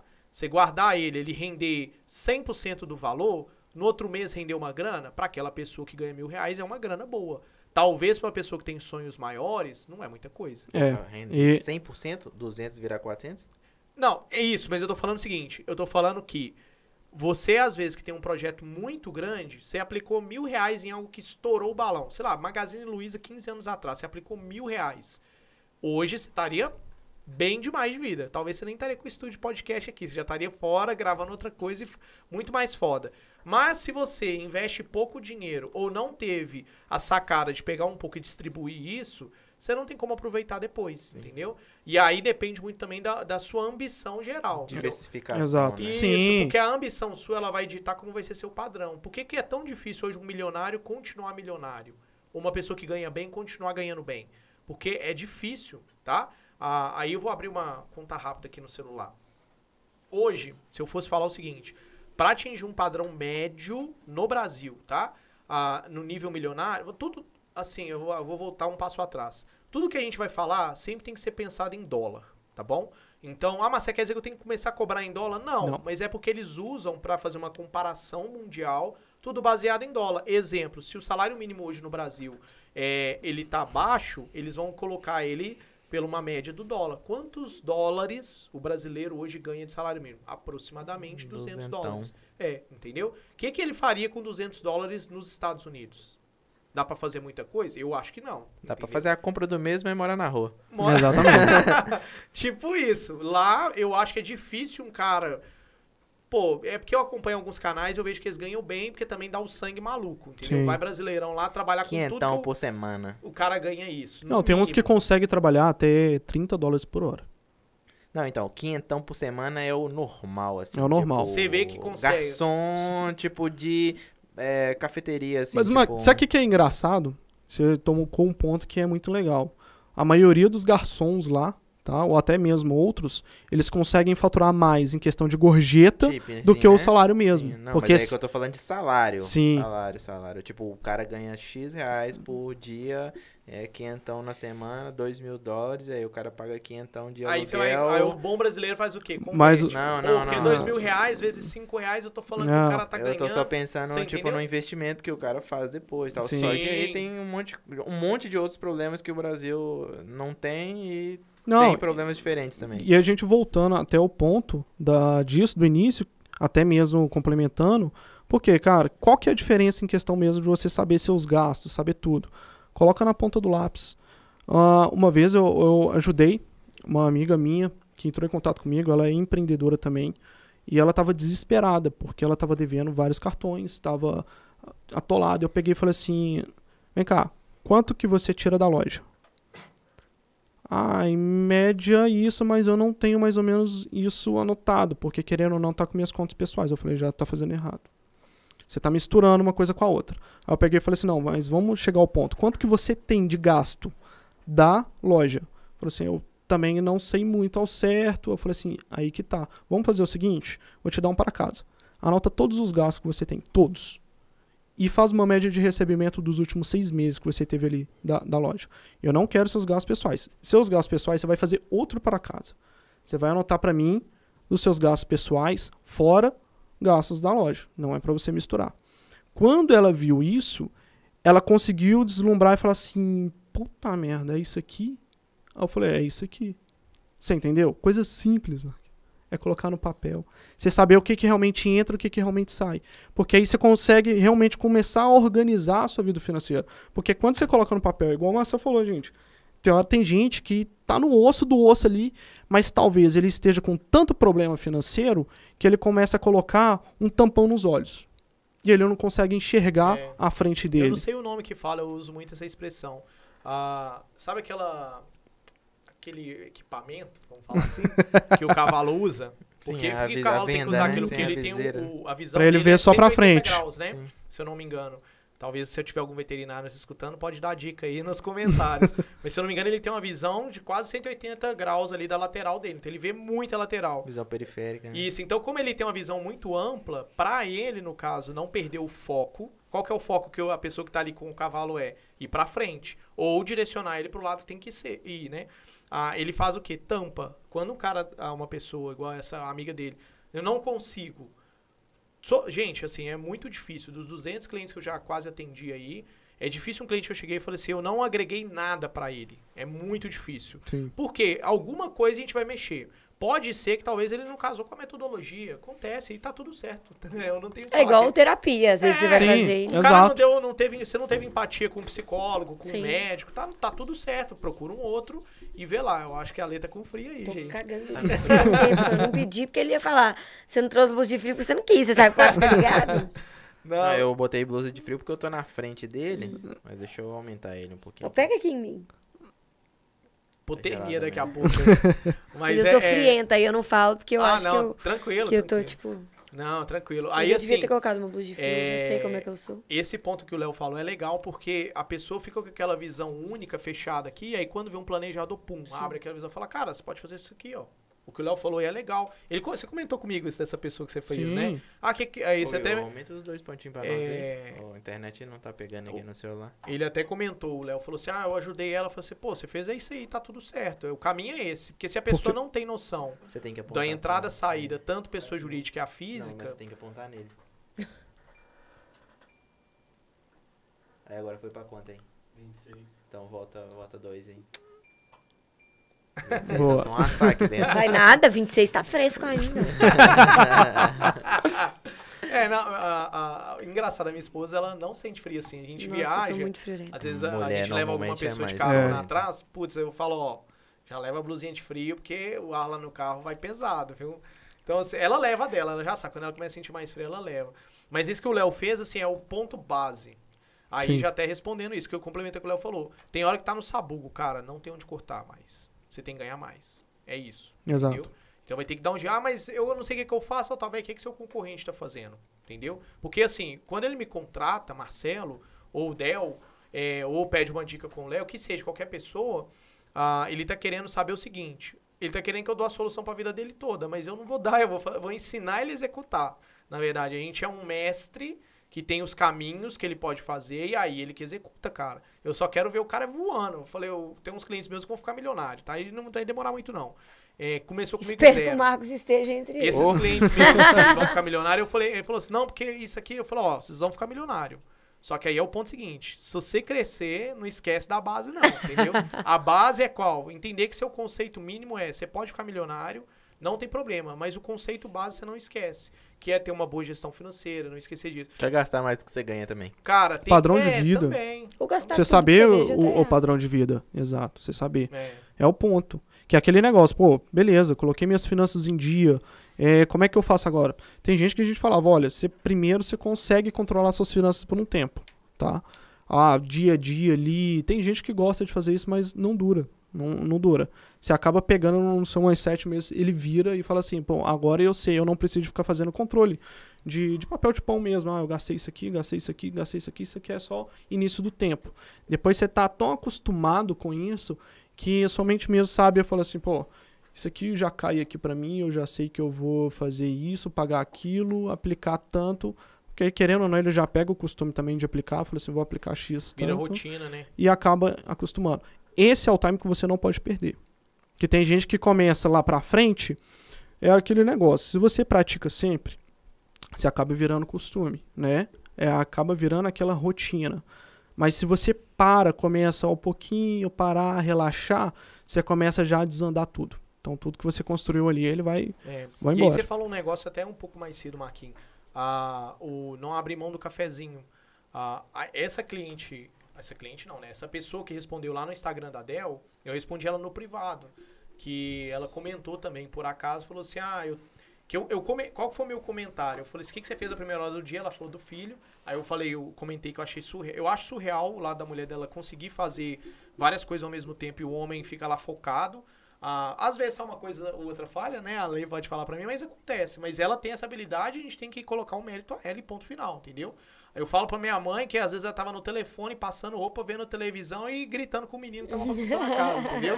Então, assim, é surreal ver o tanto que. E a cabeça funciona, cara. E uma mãe, puta, sei lá, é, vou dar um exemplo, tá? A gente não tem filho ainda, eu penso em ser pai e tudo mais, mas a gente tem um cachorrinho dentro de casa, uma shih tzu. E aí um dia, sei lá, a Ana acordou porque a nossa shih estava vomitando, passando mal. E quem disse que eu acordei, bicho? Tava igual, se me caísse uma bomba lá, tava tudo certo, já ia diretão, já embalado. O negócio é que ela... No que- mesmo sono, né? no mesmo sono, só, o problema é como que ela escutou o cachorro passando mal, porque foi uma época que a nossa cachorrinha passou mal e tudo. Velho, que ouvido afinado foi esse, entendeu? Então, assim, é um negócio, sei lá, de Você se mãe. sentir de mãe. De mãe, Muito. entendeu? É aquele negócio, leva, vai- leva o Marquinhos, leva o guarda-chuva. Pô, mãe, mó Exatamente. solzão aqui, Blusa de entendeu? frio. Precisa não, blusa de Bota a frio, não. blusa de frio, menino. Vai pegar um resfriado. Sei lá, é uma sacada que eu acho assim, que é da mulher. E é o mérito dela. E aí eu comentei com essa, com essa moça que ela falou. Eu falei, puta, eu acho isso muito legal. Ah, e eu valorizo muito isso, que eu acho que isso é um, é um benefício delas, que o homem não tem. E eu, igual eu falei, com os prós e os contras. Os homens têm os benefícios deles, as mulheres têm os dela. E aí ela comentou, que eu falei no finalzinho, tá? Uma das coisas que as mulheres, quando são minhas clientes, reclamam muito, é que elas têm mais tentações financeiras, tá? a bolsinha do Louis Vuitton, né? Da Prada Prada. Rolando. né? Não, Deve- não tô é só falando que puxando seja. gancho. Não, mas ó, mesmo as não tentações, assim, a gente gosta mais de coisas que gastam mais. Sim. Por exemplo, eu não abro mão de fazer minha unha. Entendeu? Ah, lógico. é, eu, O homem, talvez, ele não tenha esse gasto do cuidado pessoal que a É, mulher tem, exatamente. Ele é mais largado. eu pinto meu um cabelo, creme aí eu descoloro, aí eu tenho que comprar um shampoo e um creme. De qualidade. Que esse aqui ama usar, mas no dia que ele que passou no cartão dele, ele quase caiu pra trás. Vai 90 ficar conto, cheiroso. tipo, shampoo e condicionador, shampoo, 110, quanto- É. 120. 110 o quê? Mas eu acho que é caro. Shampoo e condicionador. E lá pra cima, e pior. Não, eu tô falando Meu os irmão- mais em conta. A cara dele! Não, meu irmão, ele gosta Pra manter loiro, então, é. suave, mano. 110 tava suave. Ó, pra manter loiro, então, é mais caro ainda. Exato. É. Assim, eu não discordo muito 110 delas, o não. quê? O- É ma- matizador, óleo, é creme de uso obrigatório que tem que passar todo dia. É o creme de dia, tarde noite, não é? Eu, eu, eu escuto bem porque eu acompanho minha esposa, eu sei como Isso é que é é. um- uns dois salários mínimos só em creme Mentira. Não é Assim, assim, não. não, é assim, eu Mas não... dura muito. Não, lógico, o dela também eu vejo que dura pra caramba. Ela Eu comecei a vender chup-chup aos 12 anos de idade porque eu sabia que um dia ia ter Isso ia acontecer. esse, ah, esse padrão de vida. Não, Ninguém aí, nunca né? te contou, né? É, não, Você foi, foi previsões do empreendedorismo. Eu, eu, o Marcos não sabia o preço de nada. E aí eu fiz ele saber o preço, porque realmente é o próprio meme da Sim. internet. Ele usa, usa tudo, acha o máximo a barba dele ficar cheirosa. Sim. E eu fico tipo assim, véi, ele podia estar usando. ele podia estar usando qualquer coisa.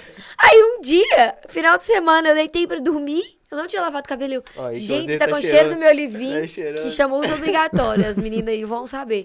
Tá com cheiro de uso obrigatório, eu não lavei cabelo. Uso Será obrigatório. que- Aí foi uma... Será que, que tipo, ficou tanto? Aí ele foi me abraçar de boa noite, eu fui, então, um beijo. Você passou uns obrigatórios na barba? Eu dei só umas três espirradinhas, tipo, é duas pro cabelo inteiro. Aí ele, eu dei só três espirradinhas. Aí eu, não, de boa, beleza. Aí na- depois, a mesma coisa. Foi tipo umas quatro vezes. Só três espirradinhas. São duas, três espirradinhas no cabelo inteiro. Duas, três espirradinhas na barba. Aí quando acabou, eu falei assim: você podia comprar os obrigatórios, já que você tá na sociedade, né? Ele, tá bom, toma o cartão. Aí eu passei o cartão, comprei na Te internet. ligou lá na hora. Nossa, Não, a gente tava Amor, junto. A gente tava junto. na- E essa "Você bolsa da comp- Prada aqui que você ia tá passando? Só uso obrigatório? Aí, é, é só uso obrigatório. Ah, agora eu entendi por que você falava que não era pra eu dar três espirradas e só dar uma. Tá o Marquinhos é. agora com conta-gotas. Tá o Marquinhos agora não passando os obrigatórios. conta-gota passa aqui, rende pro cabelo e pra É barba. tipo né? aquela dica da, de Mistura com bota, água. bota água no detergente, que o Aham. detergente foi feito pra você usar com água, pra galera que não Sim. sabe dar uma dica. aí. Sim. É, É, Na verdade, o Cê- IP acho que tem atrás lá, É. o modo de usar, dilua na Todos, água, né? você todos. pega é um com uso água. obrigatório, pega 10% dele, joga em outro vídeo, joga os outros 90% Dá de água, dá uma sacudida e duas borrifadas. Aí você É isso, diluir. Bom, Mas assim, o que eu queria falar é que os pequenos prazeres têm que ser mantidos. Sim. Um bom planejamento financeiro pessoal, você não tem que cortar. Pô, eu, Marcelo, eu valorizo minha unha bem feita. Pô, e beleza, tá É, tudo porque certo. tá aqui também, Tem que né? manter. É, Isso, e claro. outra, mulher não veste pra homem, não, tá? Mulher veste pra outra mulher. Ela se vai pra uma, Você vai sair, vai levar no restaurante. Velho, ela não veste pra você. Ela Não. veste pra você, tal, beleza. Pô, a lei deve vestir pra você, mas ela veste muito mais pro outro, porque tem essa visão. E isso são, eu não tô falando, E- da- eu não tenho dados, mas é o que eu escuto das clientes falando. Ah, porque eu não visto pro meu namorado, eu não faço isso, eu Hum. faço pra minha amiga, eu faço pra isso, porque eu vou numa festa onde vai ter várias pessoas assim. E Aí tem eu uma competição inconsciente Se eu fosse vestir pro também. Marquinhos, eu andava só de pijama. Sim. É. Então, assim, a, a- tem essa, essa competição. Só que aquele negócio tem que ter um equilíbrio, né? Aí, é igual eu falei. É problema, o Thiago Negro, no livro dele do Meu Milhão, fica essa dica, gente. O livro é bom, não é uma leitura pesada, É rápido. sensacional. Já li, posso reler também de novo, mas é muito bom. Na linha do que eu penso, é, como planejador, não tem que cortar o cafezinho. Então, eu tinha um cliente meu advogado, trabalhava na Savassi. Savassi aqui em Belo Horizonte, para quem não é de Belo Horizonte, é uma região boêmia, barra bombástica, jovem. Barra superfaturada. É, Superfaturada. superfaturada, tudo junto. Ah, e ele tomava o cafezinho com uns parceiros ele lá, advogado, e aí sempre fazia networking, né, com a galera lá. Café, pão de queijo, sei lá, 8, 10 reais que ele gastava, entendeu? Só que 8, 10 reais todo dia. Pá, pá, pá. E aí ele falou, pô, eu acho que eu tô gastando muito com esse negócio. Eu falei, cara, vamos lá, 10 conto por dia. Sei lá que você gasta. Eu acho que gasta mais, né? Gasta uns 15. 15 tá? 11 conto por dia, vezes 30 dias, você acha que realmente, aí vamos falar 10 para facilitar a conta pra vocês rápido aí. 10 vezes 5, 50, vezes 4, tô falando de 200. Tranquilo? Vezes 12, 2,400. Será que é 2,400 anual que tá fudendo o seu orçamento? Não. Entendeu? Não é. Entendeu? Não é isso. E uma conta também que a pessoa pode fazer é se ela já teve algum é, retorno em cima daqueles cafezinhos que ela fez no network. Aí Exato. você entrou no que eu falei com ele contrário. Eu falei, pô, Custo de oportunidade ali. Sim. Quantos negócios você já fechou com esses cafezinhos? É. Pô, Marcelão, eu não fechei tantos não, mas puta, eu fui numa festa do advogado mais foda de BH. Eu falei, aí que tá, negão. Não, eu fechei Você um entrou- atator de mais de 10 mil reais por causa de uma academia que custava 300 reais a mensalidade. O plano anual sairia 3 mil reais. 10 Aí pra conto. Foram 70%, foi 7 mil reais de, de lucro em cima de um, de, um, de, de um trampo que eu paguei 3 mil. Tipo, eu paguei 3 mil na academia, mantive o exercício físico em dia e ainda tive um trampo. Por quê? Network. Talvez uma academia que eu pagasse 50 reais ou 30 reais por mês, não sei nem se tem academia que custe isso hoje em dia, mas né, quando Eu acho que 2015 de- Tem, que eu tem, comecei a Smart malhar. Fit tá uns 70 Tem. reais, eu acho. Não, né? Smart Fit é em torno de 100 e 110. Não, mas aí é o plano Black, né? É, Ah, no o outro plano- dá em torno de 90. Não acho que dá isso tudo não. Deve dar média uns 80, 70, não, enfim. 80, 90. Mas deve ter academia desse preço. Talvez você não fizesse o mesmo network de Não. conseguir. E eu falando de um cliente, fora Sim. vários Sim. outros. Ó, assim. muitos hoje em dia, por exemplo, tá na moda do beach tênis. Mas a maioria que tá indo pro beach tênis ou vai, acompanha o beach tênis, Fazer é pra fazer network. Sim. É. Então, a assim, gente tem querendo ou não, que foi compensa. morar em regiões específicas por causa de Sim, network. network. sim. Cara, eu tenho um casal de clientes que são nômades digitais, ah, só viaja. Ah, eles começaram o trabalho comigo há praticamente três anos atrás, eles estão comigo vai dar quatro. É, se eles renovarem o contrato, vou fazer que isso tudo se permaneça por mais um ano ou mais anos que virão pra frente. É, e já me indicaram um monte de clientes. São, são é, autônomos, vida de empresário, viajando, caramba, entendeu?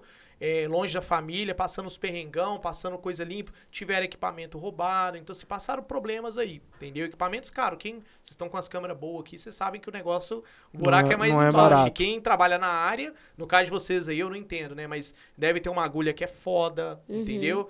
Deve ter um carrinho, né? Acho que o Marquinhos falou que tem um carrinho que é bom, que não Uhum. trava, que coloca um X equipamento, a tinta melhor. As tintas são né? eu, eu de não qualidade. entendo, mas assim, eu sei que deve ter um esquema por trás disso aí. Cada macaco no seu galho, com o seu nicho, né? Uhum. E aí, no caso, é legal que eles falam muito isso, né? Dessa questão da virada de chave. é, de poder fazer acontecer com o que tem, com o que tá acontecendo, com aquilo. E, e, cara, isso é surreal, entendeu? Isso é surreal. E aí entra muito nesse limbo aí que vocês falaram, entendeu? É, é aquela frase que, que eu li até hoje. Eu ia fazer uma postagem dela. É em relação a me diz quem são seus amigos realmente na sua volta e eu vou te dizer qual que vai ser seu futuro. É, o caso deles, eu até falando, complementando o seu, Leozinho, eles fazem amizade assim, geral, gente. Eles vão pro lugar, daqui a pouco eles já estão conversando com o cara. Esses dias, até da outra. Eu estava em Belo Horizonte tem três meses, estava aqui em dezembro, né? Eu fiz uma reunião com eles por acaso. É, em dezembro ele estava aqui. Eles falou, pô, Marcelo, em dezembro, não, minto. No meio do ano passado, se eu não me engano, eu fiz uma reunião com eles online. Eu acho que eles estavam no Chile. ah, e aí, no que eu não tô de cabeça, eu não consigo lembrar. E aí eles falam assim, ó, a gente tava conversando com um cara que tá a dois caras do Thiago Negro. Ó, pra você ver, o tanto que... Aí eu falei assim, puta, onde que os caras tão futucando, entendeu? E daqui a pouco eles estão conversando com o Thiago Negro, entendeu? Então, tipo assim, é um negócio assim que... O network, às vezes o negocinho que eles Mas a fazem gente ali na tá rotina. todo mundo ligado por no máximo sete pessoas, né? Eu já ouvi falar Sim. isso também. Não, eu e- te conheço, que você conhece. né? Exato, não, e, BH é só um. BH é... Eu acho que é mesmo, a proporção é menor, que é um ovo. e É Marquinhos, 0.7. é, tipo isso. E, ó, e muita gente chega e fala assim, olha, é, eu não tive oportunidade. Eu falo assim, não, não é que você não teve Você não oportunidade. olhou, né? Se você souber quais são os lugares que realmente você tem que frequentar ou ir, se você se der a oportunidade, a oportunidade ela não vai bater na sua porta, ela não vai chegar pra você ou vai cair igual chuva. Não, você abre a sua porta. E talvez você não tá vendo as oportunidades. As Exatamente. oportunidades, elas são criadas todo santo dia. Você Exato. levanta de manhã, você sai ir na padaria, talvez o cara que tava do lado tá que te deu um bom dia, você não... Você tava meio virada porque no outro dia você do, talvez dormiu mal e você não respondeu o bom dia daquela pessoa Uhum. e talvez não deu um minuto, talvez ali tava uma oportunidade de Exato. trabalho, oportunidade de negócio. energia, lugar, eu acho que tudo faz diferença, sabe, gente? Quando você realmente passa a entender isso, a sair só da sua bolha, porque tem gente que infelizmente vive na bolha e passa a vida inteira sendo aquela uma, vida um pouco mais mecrilde. Mas quando você real, eh, ei, eh, quando você sai realmente ah, da sua bolha e começa a ver oportunidades, você cria ela. Mas que, ah, eu fui num lugar assim, conheci certas pessoas, surgiu a oportunidade. Ah, eu fui ali, dei um bom dia, igual você falou, pô, dei um bom dia pro cara, começamos a conversar, pô, descobri que o cara é tal empresário X que conhece outras pessoas. Aí sim você vê a oportunidade surgir. Mas A aí, pessoa ali tá com a mão nervosa, ele tá tendo um Não, monte eu tô de... escutando. é Não, eu porque sei tenho- que você tá escutando, mas provavelmente tá vindo um monte de ideia na cabeça e ele tá... então querendo ou não, você cria essa oportunidade. A oportunidade, ela não vai chegar e vai bater na sua porta. Você abre ela. Você abre a porta e fala assim: "Não, agora você entra". Executa, né? Cavalo selado não passa na sua frente mais de uma vez, né? Muita Não. gente fala isso. Porém, porém, é o que eu falo agora usando os termos Passa cavalo diferente. cristãos. Isso, usando os termos cristãos. Quando você pede pra Deus paciência, você acha que Deus vai te dar paciência ou vai te dar oportunidade de você ter paciência? Aprender. Entendeu? Se você pede pra Deus sabedoria, ele vai te dar a oportunidade de você ter sabedoria, ele vai te dar sabedoria.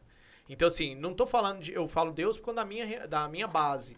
Mas independente da sua, se você tem a sua entidade maior, você pedir pra ele ali sabedoria, ele não vai te dar sabedoria. Ele vai te dar, na grande parte das vezes, um reflexo pra você poder fazer Vai algo te meios. sábio. E aí, consequentemente, é aquele reflexo do que você planta, você colhe. Eu ouvi assim uma, uma história, né? Eu tava ouvindo um podcast outro dia desse, não lembro de quem, que tava falando sobre uma passagem bíblica, né? Que foi pedido sabedoria, né? Que foi a coisa mais inteligente a se pedir. E Uhum. realmente, quando você tem sabedoria, você se beneficia de diversas formas, né? Se Sim. a gente tivesse a sabedoria que a gente tem hoje, talvez a gente tivesse cometido nenhum... Menos erros nem, no talvez um passado, né? terço dos erros que você cometeu no passado, porque você já passou por todas essas vivências. E a galera às vezes acha que pede sabedoria, pede que acha que vai assim, pum, Surgir toma sabedoria. E não é, tipo Não assim, é. pô, hoje de manhã você teve um problema e aí automaticamente você soube lidar com esse problema até chegar ao presente momento, você tem a sabedoria de, pô, amanhã eu não vou cometer o mesmo erro. Sim. Você aprendeu. Ontem a gente teve um problema no podcast que hoje eu já não tenho. Você Semana meio que passada, também outra né? coisa, você olha o erro do outro. Então, isso o erro é. A maioria das pessoas não olham. Eu, Não. eu vejo assim, na minha área, eu, Marcelo, olho mais, né? Porque eu não, tenho não, que eu passar tô pro meu falando cliente. pela grande maioria, Sim, né? Sim. né? Eu olho, aí assim, é legal porque eu vejo que os clientes que me procuram, ah, ele tem algum viés. Eu tava até falando com você de ancoragem, Sim. né? Ah, na PNL, a Programação Neurolinguística, quando eu fiz um estudo com um professor chama Sandro Costa. Ele é um puta cara genial da parte de PNL. Ele mora no Rio de Janeiro, ele dá muito curso linkado à FGV. Se eu não me engano, tem online. E a PNL me ajudou a entender ainda mais o cliente. A questão de aproximar dele, entender alguns detalhes que estavam ou me ajudando no direcionamento dele ou me afastando o cliente da- do atendimento. E aí, a- a- algumas coisas que eu aprendi nisso foi que quando a gente fala de uma, um medo, uma ancoragem, a maioria das pessoas que me procuram, alguma coisa tem reflexo desse lado. Dos pais, dos amigos. Você não falou das sete pessoas? Sim. A, a gente é um espelho das pessoas que a gente mais convive. Das cinco pessoas que a gente... né? Exato. né? E, é, e isso eu percebo cada vez mais, gente, eu tô falando de financeiro, não tô falando nem de psicologia, nada, tô falando de finanças. Serve pra tudo, eu acho, né? Hã? Serve pra tudo. Sim. Serve, Diga então com assim, quem tu andas que eu é, te eu direi tô se eu vendo vou o que o cara tá fazendo. Exato. eu tô com um cliente recente, o Joãozinho, né? Esse Joãozinho, ele me contratou porque ele tá fazendo o que as amigas estão, o que os amigos estão fazendo, entendeu? Então ele tá lá e fazendo igual e gastando muito. Influência tem social. condição financeira pra Só que isso, aí- né? aí tem isso é do- Influência social. A- o dia a dia dele, o financeiro dele, não é igual dos amigos. Os amigos Ele estão no é outro herdeiro. patamar. É, na verdade, esses amigos deles são empresários, Não, só que vivem um padrão muito alto. Eu não sei como é que é o dia a dia deles. Eu vou defender o Joãozinho. Ele me contratou, pô, sou advogado dele. Mas eu acho que alguns são herdeiros, né? financeiro. E aí eu falei com ele, cara, mas e como é que é a rotina? Pô, mas ele sai isso. Eu falei, pá. Aí eu falei com ele o seguinte, ó. Você falou pra eles que essa é a sua realidade? Ele falou, não. Eu falei, então pra eles tá tudo certo. Tá tudo eles bem. não entendem, pô. Você topou a primeira, segunda, terceira, quarta, tá tudo certo, bichão. Tá normal. Normal, entendeu? Porque pra eles é normal, pra você não é. Então você tem que encarar a realidade. Aí ele começou a se afastar dos caras. ir menos. Eu falei, ó, você pode ir, não tem problema, só que você vai ter que entender que você vai ter que abrir mão de outras coisas você tem prioridade agora. Então, é legal esse processo do entender, sabe? E a ancoragem. Eu tenho cliente que me contrata porque o pai é fudido, né? E aí ele fala assim, eu não quero ser igual ao meu pai. Ou por que não? Ele tá indo na onda do pai, tá puxando o que o pai e a mãe tá fazendo, e aí ele tá indo fudido também, e aí tal. Só que aí, novamente, lembra que eu falei das 24 horas? O tempo, a idade, prejudica muito a estratégia Pesa. do planejamento financeiro. Aí falando até de investimentos. Quanto maior o seu tempo, seu deadline de Mais produção, rentabilidade. não mais rentabilidade, mas também, né, de certa Sim. forma, você tem mais possibilidade de errar, entendeu? Então vamos supor, pô, você tá quantos anos, Marquinhos? 29 pra 29, 10 anos atrás, com essa sabedoria que você tem, você estaria muito maior agora, não estaria? 30. Ô, Nossa, e eu? Né? Com 15. Com que 10 então, anos assim, atrás, se eu tivesse sabedoria que eu, tava, que eu tenho hoje, eu, ou talvez hoje eu estaria no, na Forbes aí. Só que você- Seu dinheiro voando, né? under 30, né? Ali, é, os caras dos 30 anos. Só que assim, o que, que a gente tem que pensar? Ah, essa caminhada que você teve 10 anos atrás faz parte do seu eu do hoje. Sim, entendeu? claro. Então, assim, pô, o que te fez hoje, você, Marcos, estar nos patamar que você tá agora, foi os 10 anos atrás, 15, 20 pra trás. A gente até brincou outro dia, te cortando rapidão, porque é uma coisa Tranquilo. interessante. A gente viu na internet, se você pudesse escolher entre ter um milhão agora, eu não sei se era um milhão ou um bilhão. É, eu acho que era um bilhão, né? Acho que era um bilhão agora depositado na sua conta. Ou voltar a 10 anos. Voltar aos com 15 conhe- anos de idade. Voltar aos 15 anos de idade com o conhecimento que você tem hoje. Eu voltava aos escolheria. 15. Eu que também. sacada. Eu também. Assim, Eu sem nem voltava aos pensar. 15. E ele veio me testar achando que ele falou, eu quero um bilhão. Eu falei, não, não sou burra, não. Eu é quero. porque a, a sabedoria é, o eu, com, segredo. eu com 15 anos de idade, com 100 reais na conta, eu teria bilhões na minha conta hoje, mano. Pô, ó, Só pensa o investir em Léo... Bitcoin. Comprava Bitcoin. É isso que eu ia falar. Pensa o Léo com a sacada dele de Bitcoin 15 anos atrás. Puta, Você precisa comparar Bitcoin, não. Não, é, não é só o 15 anos- Bitcoin. Eu é com tipo, 15 anos de idade, voltei. Pô, eu quero continuar a minha vida do jeito que tá e tal. Voltamos ali em 2019, compro Shiba Inu, uma moeda que valia porra nenhuma. Você com 100 reais tá bilionário. Magazine Luiza injeta Também, dinheiro pra quem lá. gosta de ações, Você vai lá, vai várias ficar lá na porta da Magazine. Gente, Só que assim, não dá pra olhar retro- Não, e, e é engraçado que quem são essas pessoas, por exemplo, ah, até mesmo complementando o que vocês estavam falando, ah, eu escutei um vídeo e realmente esse é o tempo de, de porrada da vida. Você aprende. Você vai levando porrada, porrada, porrada, uma hora você dá um boom. Você dá um boom, dá uma sacada que, putz, isso pode te dar muito dinheiro. Aí tem gente que, quando você ganha o dinheiro, você ganha assim, ó. Ele vai, pode ir embora rápido também. Vem, É, vem rápido, pode ir embora rápido. Exato. realmente. Então, assim, nesse tempo, cara, você levou porrada pra caramba. E às vezes você demora uma vida pra poder ganhar e gasta. Cara, Exatamente. e é engraçado. é, até recente eu, Léo, tava. A- Assim, essa migração dos clientes nossos para nova empresa, né? ah, na prática mudou pouco pro cliente, Sim. porque é planejamento, planejamento, entendeu? De uma E empresa. hoje pra vocês outra. fazem muito online também. Fa- não? não. desde o princípio. Desde o princípio. Pra gente, videoconferência, Zoom, Google Meet, Tecnologia. Discord, isso aí já era o normal. WhatsApp, isso é o normal. Sim. Quem já- aí, por exemplo, eu peguei muito cliente que nunca tinha participado de uma videoconferência, então tinha dificuldade do áudio, ligar. É aquela igual paciência o juiz básica. com o, com o filtro do coelhinho, né? É. Na audiência. Tem de tudo, mas assim, faz complicado. parte. É, é a modernidade entrando também pra terceira idade, entendeu? E para as pessoas que estão lá na frente. Meu pai participar de uma videoconferência onde ele deu uma palestra. Puta, 75 anos? Quem diria que meu pai, meu pai é boliviano? Não sei se eu comentei, acho que não aqui, em nenhum Não. momento. É, meu pai é boliviano, nascido e criado na cidade, acho que Potosí. Né? Aí depois ele morou em La Paz a, ma- a maior parte da vida dele. É, e aí ele veio pro Brasil estudar medicina, né? Isso, puta, muitos anos atrás, 17 anos de idade ele tinha. Começou a estudar medicina lá e veio pra cá depois e passou no FMG e ficou por aqui, apaixonou, adora Rio de Janeiro e por aí vai. E sua mãe é brasileira? É, hã? Sua mãe é brasileira? Minha mãe é brasileira. Só que a, a- qual que é a sacada?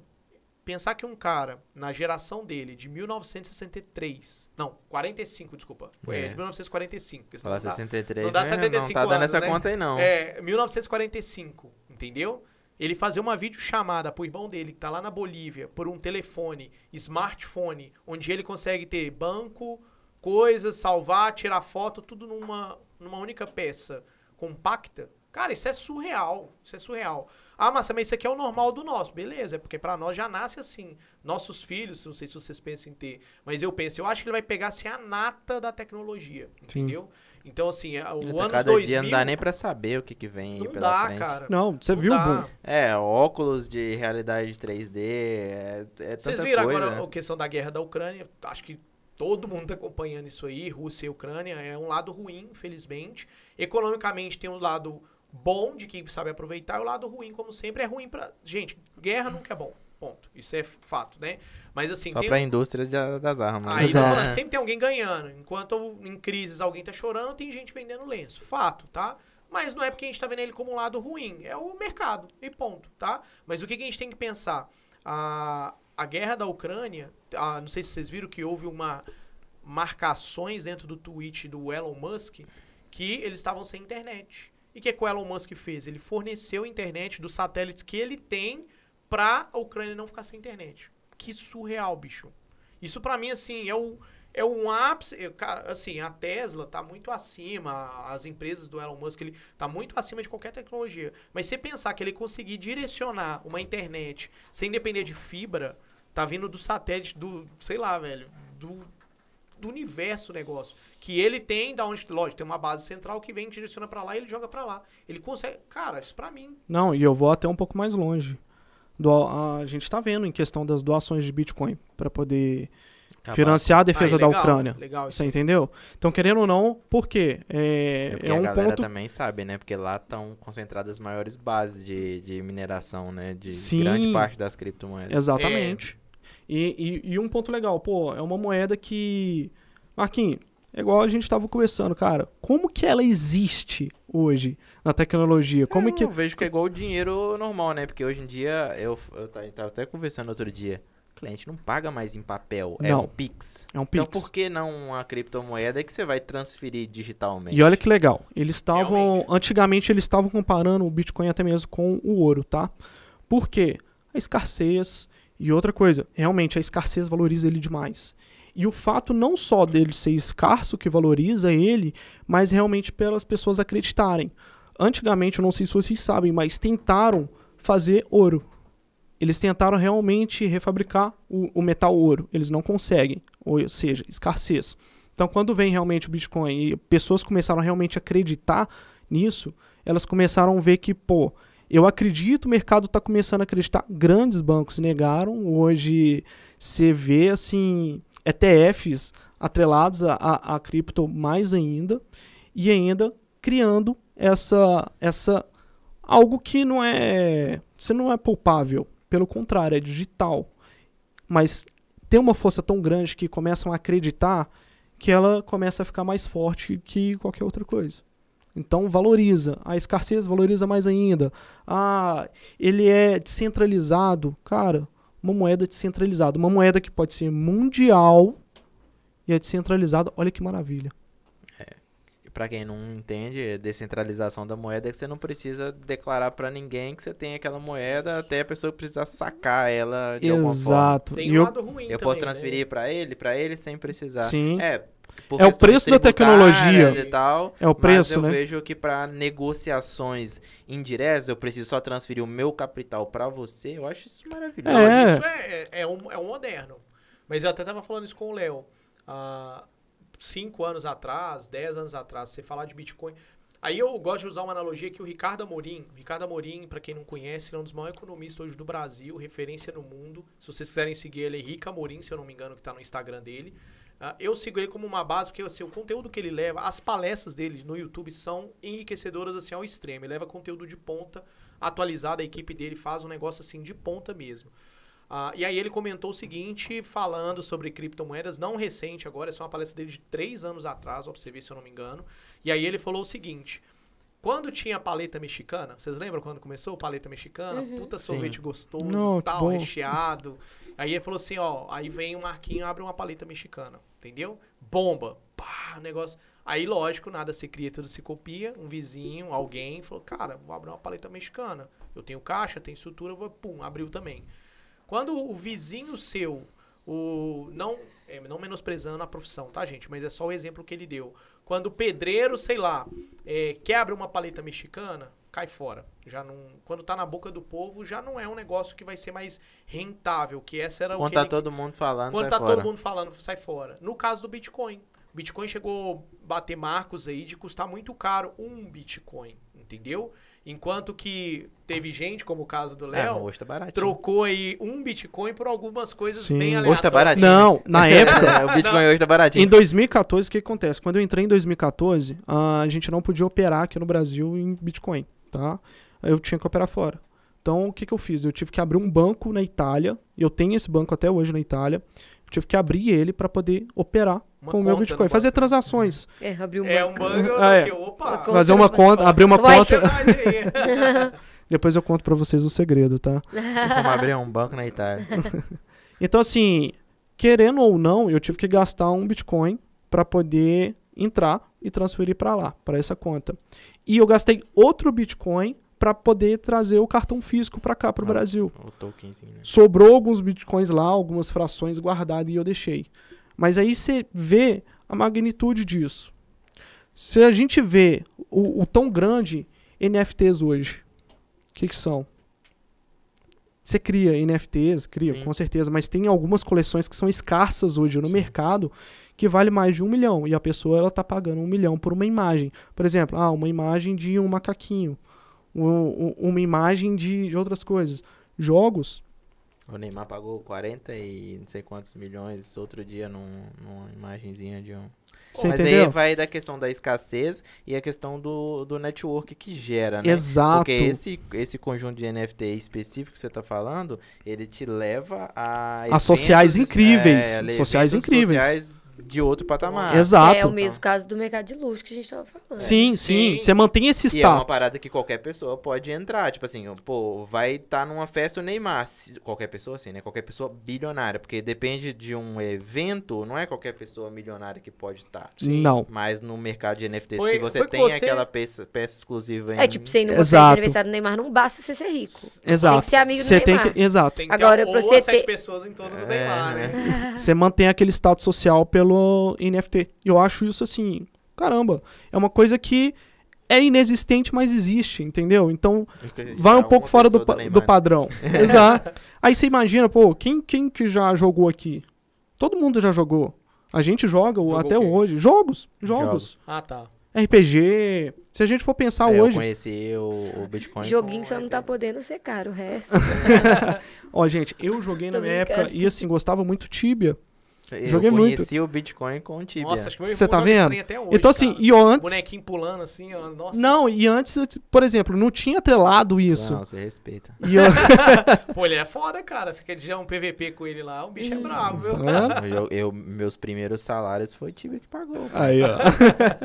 então a gente vê a nossa tecnologia entrando num mundo que realmente tira esse negócio de físico. Pô, os bancos digitais, igual o Marcelo falou, os unicórnios. Se a gente for ver, Banco Inter, Nubank, começou a dar lavada nos outros bancos, que os bancos chegaram e falaram assim, opa, a gente tem que mudar nosso sistema que tem alguma coisa diferente. E ninguém acreditava. Ah, lançou o Nubank, lançou o Banco Inter. Eu falei, "Pff, ah, que bosta. E eu não acredito, não. O Banco Inter, na verdade, ele era um banco voltado para Empresários. empresários. né? Empresários. Empresa e financiamento imobiliário. Isso, ele não era gente para não se liga público. nesse negócio, né? Então, É, Era o banco Polarizou. intermédio na é época. intermédio isso Ele, mesmo. ele não, ele era aberto só para empresários. Até, ô Léo, complementando o que você falou aqui, que eu antes não vou esquecer. Você falando aí do Neymar, pô, não basta você ter só milionário. Pra você ter uma Ferrari hoje, não basta só ter a grana. Não sei se Não, você sabia. depende Foi da- você que eu Ferrari. falei. Depende, não, tem não É, só a Ferrari. A- a não, Ferrari, ela Ferrari, escolhe ela Tem você. um histórico, é, gente, se vocês De pesquisarem entrada, aí, de histórico de, baf, é, ba- não é bafões, né? Vamos falar outra palavra. Histórico de problemas com a Ferrari no Google. Se você é aí. perfil mesmo para Cara, tem comprar uma a Ferrari. reportagem, se eu não me engano, é da Auto Sport ou da Web Motors, não sei, da revista, onde mostra vários cases de, de casos que a Ferrari, tipo assim, tirou a Ferrari do cara, entrou com processos, caramba. Por quê? Não é só o fato de ter grana, É entendeu? por isso que o É mercado social. de seminovos é gigantesco no Brasil. por essas exclusividades, né? A pessoa consegue comprar uma Ferrari na loja de seminovos, não precisa ter o histórico Exato. de Ferrari. Porque pra você entrar na Ferrari, você compra uma hoje, tem que ter todo um, um padrão Aqui de BH tem aceitação. aquele Avantgarde que fica lá na Rádio Gabalha, se- não sei se Sim, você conhece. sim, sim, sim. Eles vendem, tem- se eu não me engano, tem uma Ferrari lá, Itália, alguma coisa, acho que vale Que 4 era da, de um dos nossos patrocinadores aqui, que inclusive eu vou falar sobre eles, aproveitar o, aproveitar o Tem a gancho. questão das bolsas também, né? Tem, Tem. Uma, tem uma marca de bolsa, a Hermes, que tem uma, uma um modelo, chama Birken, que, tipo, se eu chegar lá agora com o dinheiro que vale a bolsa, eu não posso comprar. Olha só. Porque eu tenho que ter movimentação na loja, eu tenho que ter um score na loja. Status e social. quando eu consigo, eu não posso escolher a cor. É status É social. É, só que eu compro ela por 80 mil. Mas se eu quiser comprar de alguém que tem, é 120 mil. Mas olha que, que engraçado. Vocês vão perceber isso, tá? E isso tá ligado pra gente desde os primórdios. Falei, por quê? Quando antigamente lá, antigamente mesmo, pô, antigamente os varões trabalhavam, né? E suas mulheres ficavam em casa ou ficavam encontrando com as outras. Se viesse alguém que seja plebeu ou alguma coisa assim, o pessoal fala assim, ó, mesmo se você depois de você ter ganhado uma herança ou ganhado algum dinheiro, se você quisesse participar daquele meio social, era muito difícil de você entrar. As pessoas te excluíam. Por quê? Porque pra eles era um negócio social ali. Entendeu? Falar, pô, você não tinha dinheiro, você era, sei lá, você era escravo, ganhou liberdade. Antigamente era assim. E se a gente for perceber hoje, na atualidade, pô, o pensamento mudou.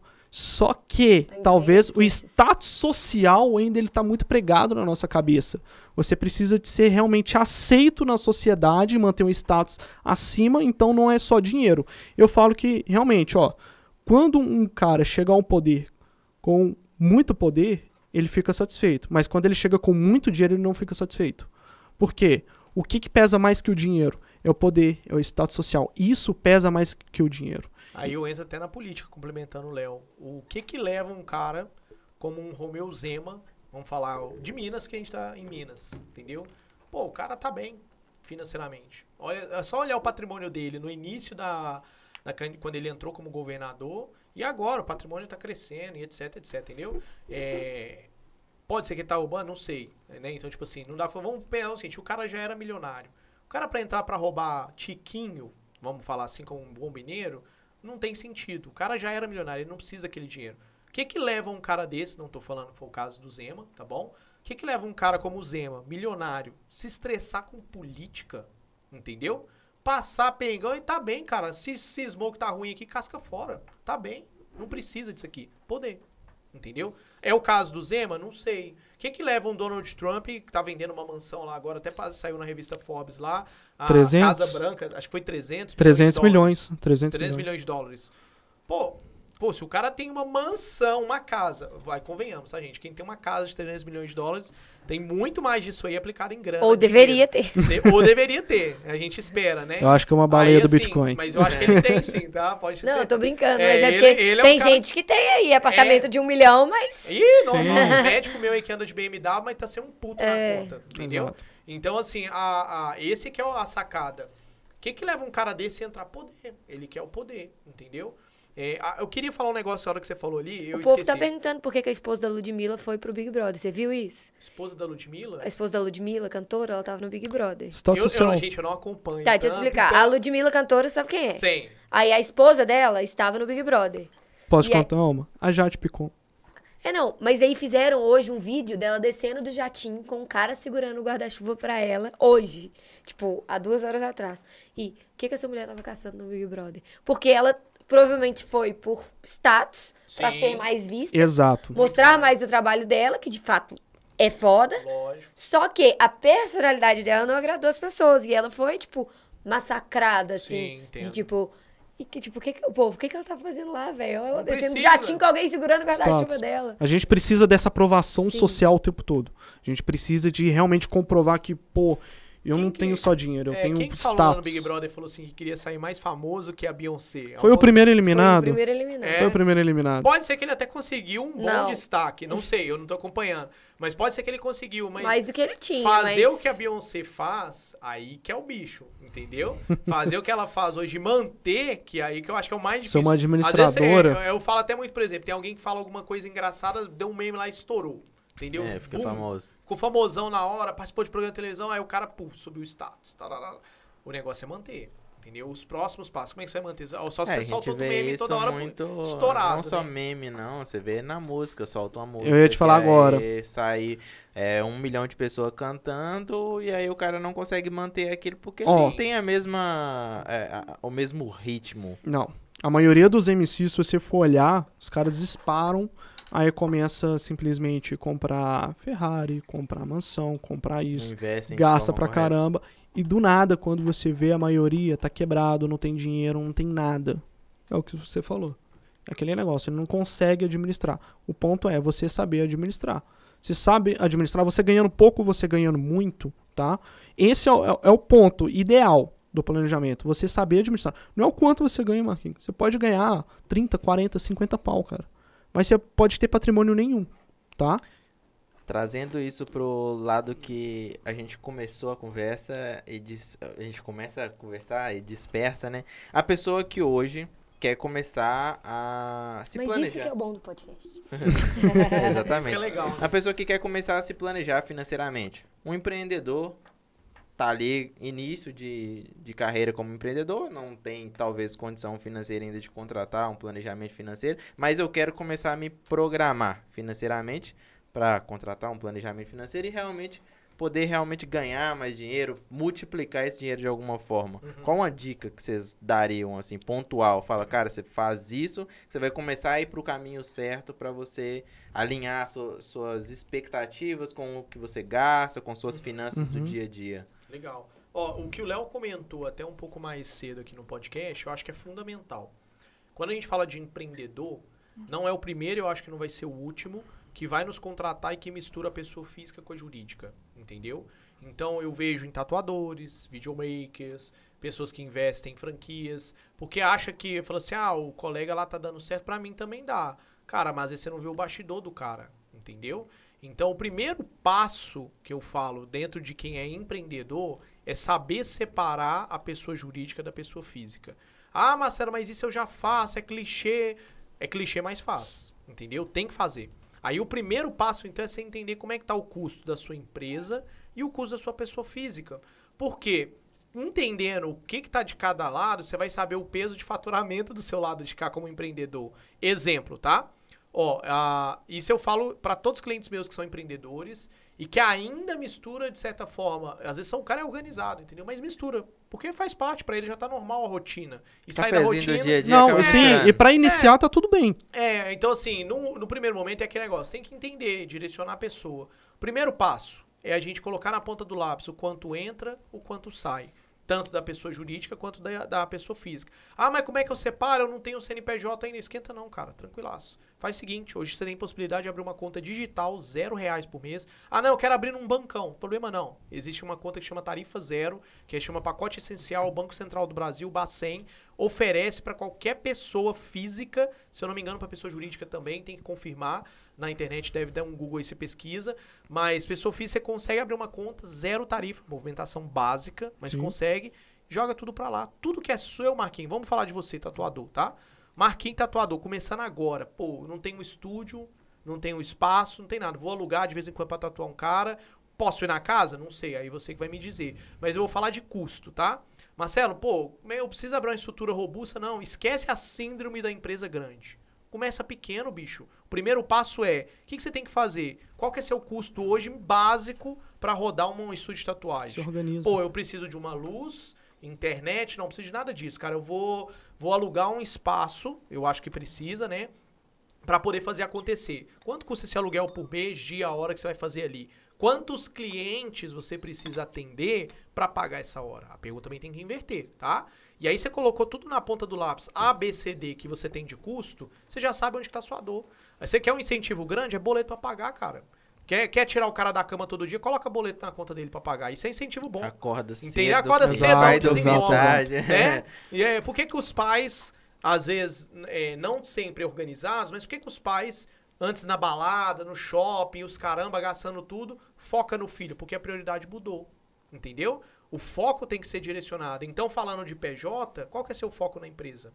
Então, ah, eu tenho meu custo ABCD, tô começando agora, começa pequeno. Esquece a síndrome da empresa grande, gente. Síndrome da empresa grande afunda o cara. Começa pequenininho. Ah, eu não tô separando, tô misturando a minha conta só, é difícil. Então joga, abre uma outra conta, essa conta aí básica mesmo, tranquilo, joga tudo lá. Ah, meu cliente quer me pagar no dinheiro. Véi, você vai pegar o dinheiro, você vai pôr no envelope depósito. e vai depositar lá na outra conta lá. Ah, mas a conta não aceita envelope de depósito. Pega um boleto, tira da empresa, paga com o seu internet banking, entendeu? Por quê? Ou vai num, numa lotérica. Vai te dar um pouco mais de trabalho? Vai, manda o cara fazer um Pix agora pra você, né? 5 de outubro de 2020. Paga bonitinho lá seus 6%. Isso, entendeu? Paga seu contador. Não, não, 6% O do, que que do, do imposto de Do renda. imposto de do renda. imposto de renda, recolhe imposto de renda. Ah, hoje tem o MEI, tá, pessoal? O MEI é uma É, possibilidade. não, pra pessoa que Você tá não pode Pra quem- fazer igual eu, esquecer de pagar. É, aí é, mas aí que tá. Se você sabe o quanto entra e quanto sai, vai pagar Você o MEI não, nunca também. vai esquecer. Porque aí o MEI, o que, que acontece? Te ajuda a fazer um mínimo. Vou falar que mínimo que é. Você ajudar na nossa fomentação do mercado de trabalho. Porque muita gente fala assim, ah, cara, tudo que eu recebo é meu, não quero pagar nada pro governo. Mas você esquece que hoje o regime da Previdência atual é um regime onde quem contribui paga para os aposentados. Entendeu? Então a gente está pagando os aposentados. Antigamente tinha muita força de trabalho pagando para poucos aposentados. O cenário está invertendo. Tá ficando ruim o bagulho. Por quê? Tem menos gente trabalhando para sustentar tantos É, e aposentados. formal, né? Porque hoje em dia. Isso, é... tá mais informalizado, vamos falar assim. Cara, eu acredito que nos próximos anos eh, vai ser quase que impossível você pegar e falar assim, cara, você é empreendedor. O cara, não. Tipo assim, o cara vai estar empreendendo de alguma forma, nem que Sim. seja Sim. vendendo um pregador de cabelo no Instagram, ele E vai tá estar tudo empreendendo. certo. Não, eu falo de empre- de empreendedorismo Sim. mesmo, porque o cara tem o trabalho dele e tá empreendendo de alguma forma, que seja vendendo um celular, O vendendo mercado precisa disso. O mercado precisa disso, É. principalmente para poder girar. A gente fala que de vez em quando, quando tem uma massa de demissão é, CLT, assim por se falar, tem o seu lado positivo, porque força o brasileiro a querer empreender. E quando você empreende, tem mais capital gerando no mercado. Você gera aprende mais mais. emprego também, né? Exato. Então, querendo ou não, Eu ia até falar alguma coisa sobre isso. ne- nessa parte, cara, você aprende na marra. Infelizmente, a gente aprende na marra, que é o que a gente queria ter. Finanças e empreendedorismo desde a escola até a nossa faculdade. Não tem. Você aprende na marra. Então, como? Em massa de demissão.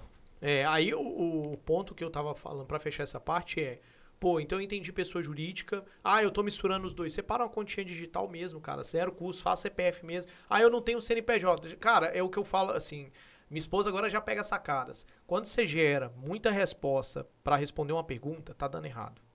Entendeu? Você tá tentando achar um jeito, tá dando errado, cara. Tem, é resposta direta. O que, que, que, que você precisa pra empreender hoje, cara?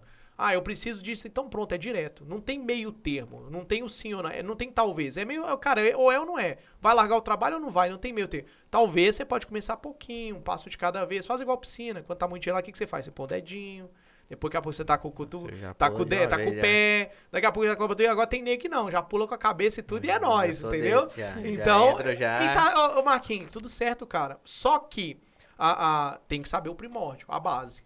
Quanto ganha, quanto gasta. E aí eu vou falar um erro crucial do cara que é empreendedor, tá? O fato dele misturar pessoa jurídica e pessoa física, ele acha que todo o dinheiro que ele entra é dele. Entendeu? Então o dinheiro é único e não é. Não é. O dinheiro é da empresa. Marcos, School, Tatu, sei lá, etc, etc, etc, limitada. Sei lá, eu acho que deve ser limitada, né? É. Aí, viu? Mas vamos pensar assim. O Marcos é limitada. Beleza, então ele tem um contador, tem Então, não acredita sei que o eu tava olhando isso hoje? É Marcos Vinícius Oliveira Souza Limitada. Sério? Aí. Porque meu CNPJ é de 2011. Na época eu não podia. Não podia, mas- MEI, Não não podia, podia, é. colocar nome fantasia. É, o meu MEI. MEI, meu primeiro MEI também era meu nome com o CPF atrelado do lado. É e isso aí eu mudei o meu MEI pra ME e aí foi. Aí foi já era. Foi E esses embalo. dias o meu contador me perguntou, "Cê- eu vi que você registrou sua marca e tal, eu consultei aqui no INPI, saiu o seu registro. Você quer mudar o nome pra, do seu CNPJ? Eu falei, velho, já tem tantos. O que, que vai mudar isso hoje? Ele.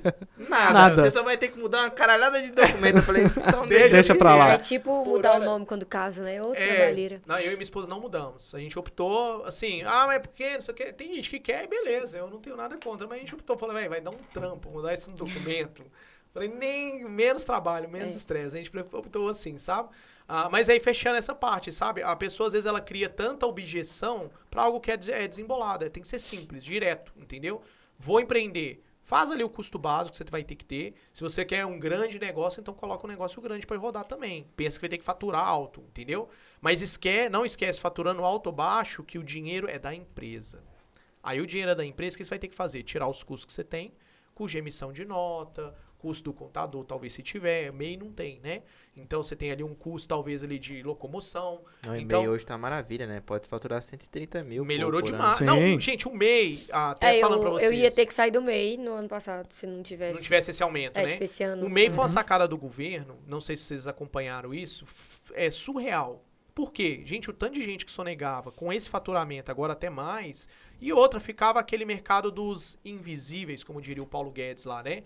É, então, assim, tem muita gente ainda que tá nessa abaixo desse faturamento, ou às vezes acima, que não faz declaração. E o MEI, ele recolhe sobre um salário. Muita gente não se liga nesse detalhe. É, tá Porque às vezes a pessoa bonitinho ali 60 reais todo Pô, mês ali. Sim, cara, tá é lindo. barato. Hoje, hoje, se eu não me engano, é, os advogados tributaristas aí podem falar por mim, ou então as pessoas sabem fazer os cálculos. Ah, o para você contribuir hoje individual no INSS sobre um salário passa dos 100 reais. Sim, entendeu? passa. Então, assim, você tá contribuindo no meio o quê? 60 reais, dependendo da categoria. Vamos colocar 80, o 60, mais são caro que eu já 63 sei. 60, Aí, 60, tipo- hoje tá acho que 65. 63. 63? Três. Aí, cara, filé, mão na roda. É 63 Eu, reais eu, que tá atrapalhando eu o seu... atualizei o dela essa Aí, semana, aí eu, né? a- aquela Eu tô achando que o do meu tá errado, que tá cobrando 65. Pô, você tá aí. garantindo uma aposentadoria, você tá fazendo a contribuição da sua aposentadoria pelo Estado, não dependa do Estado, tá, gente? Mas você tá fazendo a contribuição da A aposentadoria parte. pelo Estado Sim. de uma parte, distribuição de risco. Ó, pra você ver que legal, entendeu? Você tá distribuindo uma parte do risco da sua aposentadoria no Estado. Não concentra tudo, mas uma parte está sendo jogada para ele. Então, assim, você tá fazendo lá, recebi o salário, pagou o MEI, pagou os custos que você tem, tal, tal. E o qualquer outro despesa que eu tenho que ter? Prolabore, que é o seu pagamento O de seu salário. salário. Entendeu? Então, a hora que entrou a grana, aí você vai estabelecer um prolabore. O erro do empreendedor é o que eu falei, achar que todo o dinheiro que entra é dele. E não é. Aí o que, que ele faz? Se eu ganho dois, pô, comecei a ganhar dois. Daqui a pouco começou a ganhar quatro. Qual que é o erro que ele faz? Ó, padrão pra quatro. Lógico, né, pai? Eu mereço, né? Aí ganhou seis. O que que faz? Opa, não, eu me- eu mereço seis mil de padrão de vida. Muda de casa, parcela um carrinho. Ganhou oito. Aí me boleta um carro mais top. Entendeu? Quer Me andar de roupa mais marca, né? Aí Mas você não acabou de falar que, o, que incentiva o empreendedor os boletos? Camarada Ah, vai lá e. Aí eu te pergunto uma coisa. Mas não sobra, entendeu? Não Não sobra. sobra. Não sobra. E uma das coisas mais importantes em questão disso, até complementando o que o Marcelo tá falando, por exemplo, ah, separei meu Prolabore e o ponto mais importante, pô, além do meu, da minha colchão de liquidez que eu tenho que ter ali, minha reserva, e a gente vai falar um pouquinho disso daqui a pouco, ah, eu tenho que ter pelo menos o fluxo de caixa, claro, para minha empresa, e eu tenho que ter um fundo de reserva na empresa. Além disso, por quê? Pô, eu quero fazer uma especialização, eu quero fazer uma melhoria na empresa, ou acontecer um pepino. Muitos, infelizmente, tiram do próprio bolso, e isso tá errado. É, Você não, não 100% errado, né? Vamos Sim, assim, mas... se tiver a mentalidade realmente de Correta. manter esse, esse colchão de liquidez ali, ele vai sentir, porque ele vai tirar da empresa, tá? Porque esse pepino, esse problema é da empresa.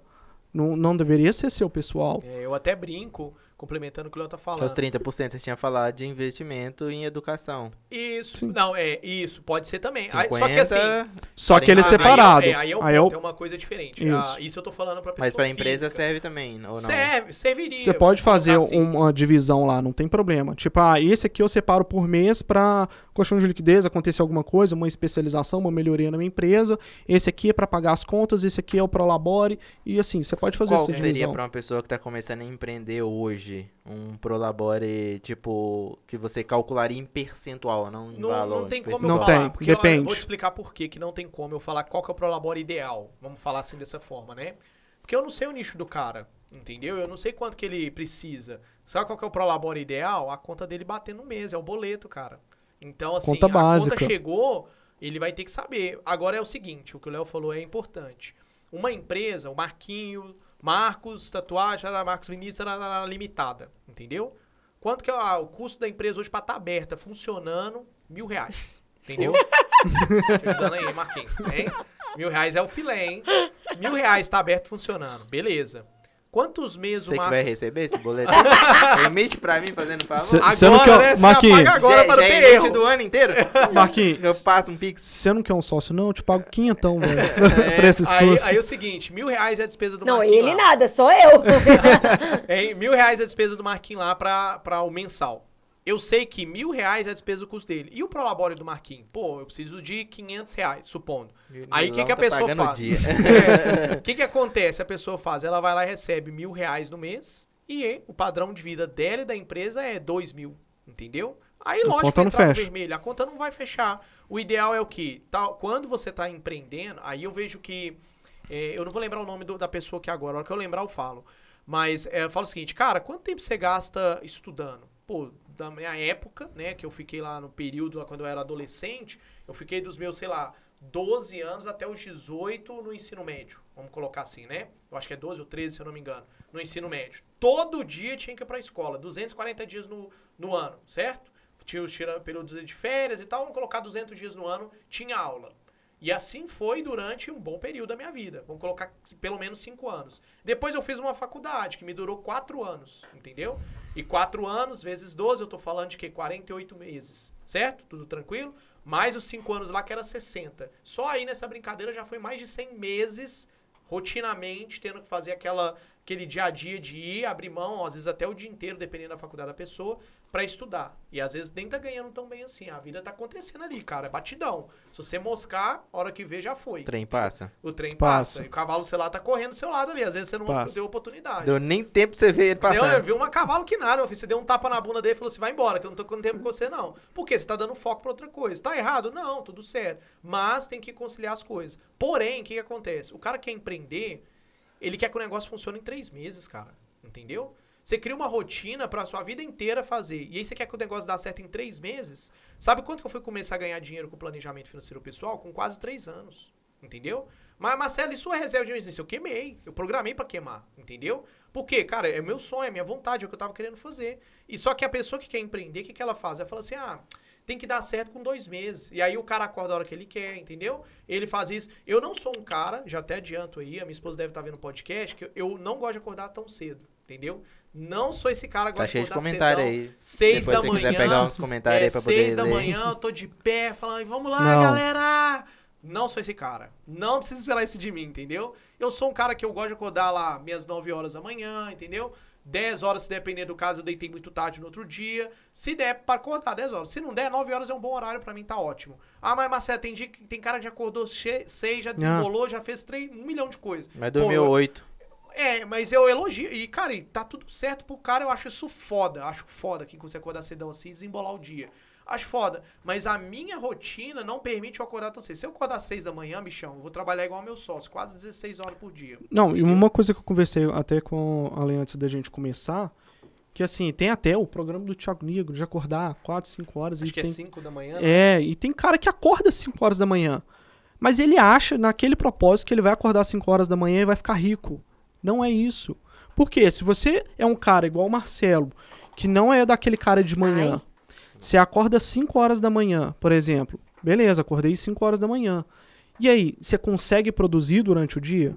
A gente tava até falando. Se você não consegue É. produzir durante o dia, se você não funciona, cara, não adianta você acordar é muito você ficar cedo. dormindo e produzir. Exato. E você produzir no seu time.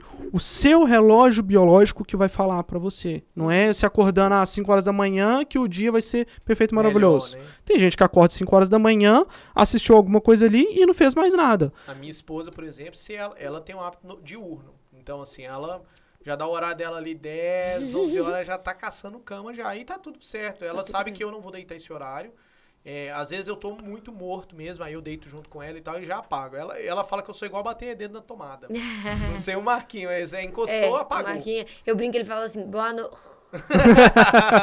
já tá Tem deitado. hora que eu acho que ele tá zoando, que ele tá roncando. Eu falo, não é possível. Ela falava a mesma coisa também, até me conheceu. Eu falei, amor, às vezes eu tô morto, tô cansado, entendeu? Mas é aquele negócio, é o, é o hábito de cada um. Só que esse, é esse negócio do empreender que é o negócio, que é o legal. O financeiro, falando do que eu entendo bem, o que eu vejo muito é isso. A sacada é, cara, colocou na ponta do lápis, quanto entra, quanto sai na empresa, tá? Tudo certinho. Separa uma grana que o Léo falou para reserva de emergência. Quanto? Cara, começa com pelo menos 10%, entendeu? Ganha o mil, separa 100 conto ali, entendeu? Uhum. 100 conto no fim do ano, no mês talvez é pouco para aquela pessoa, mas no ano é 1.200, 1.200, dois anos é faz diferença. 2.400, três anos é 3.600, entendeu? Sem rentabilidade. Tem que colocar, ah, onde que eu coloco essa grana? Tesourão Selic, gente, sem estresse, Resgata sem rápido. CDB de alta liquidez, pode ser do bancão mesmo, não tem problema, mas que seja resgate rápido e renda no mínimo 100% CDI. Isso é o básico, tá? Então tudo que eu te oferecer hoje no mercado, gente, tenha como premissa 100% CDI, Sim. entendeu? Falando de renda fixa principalmente.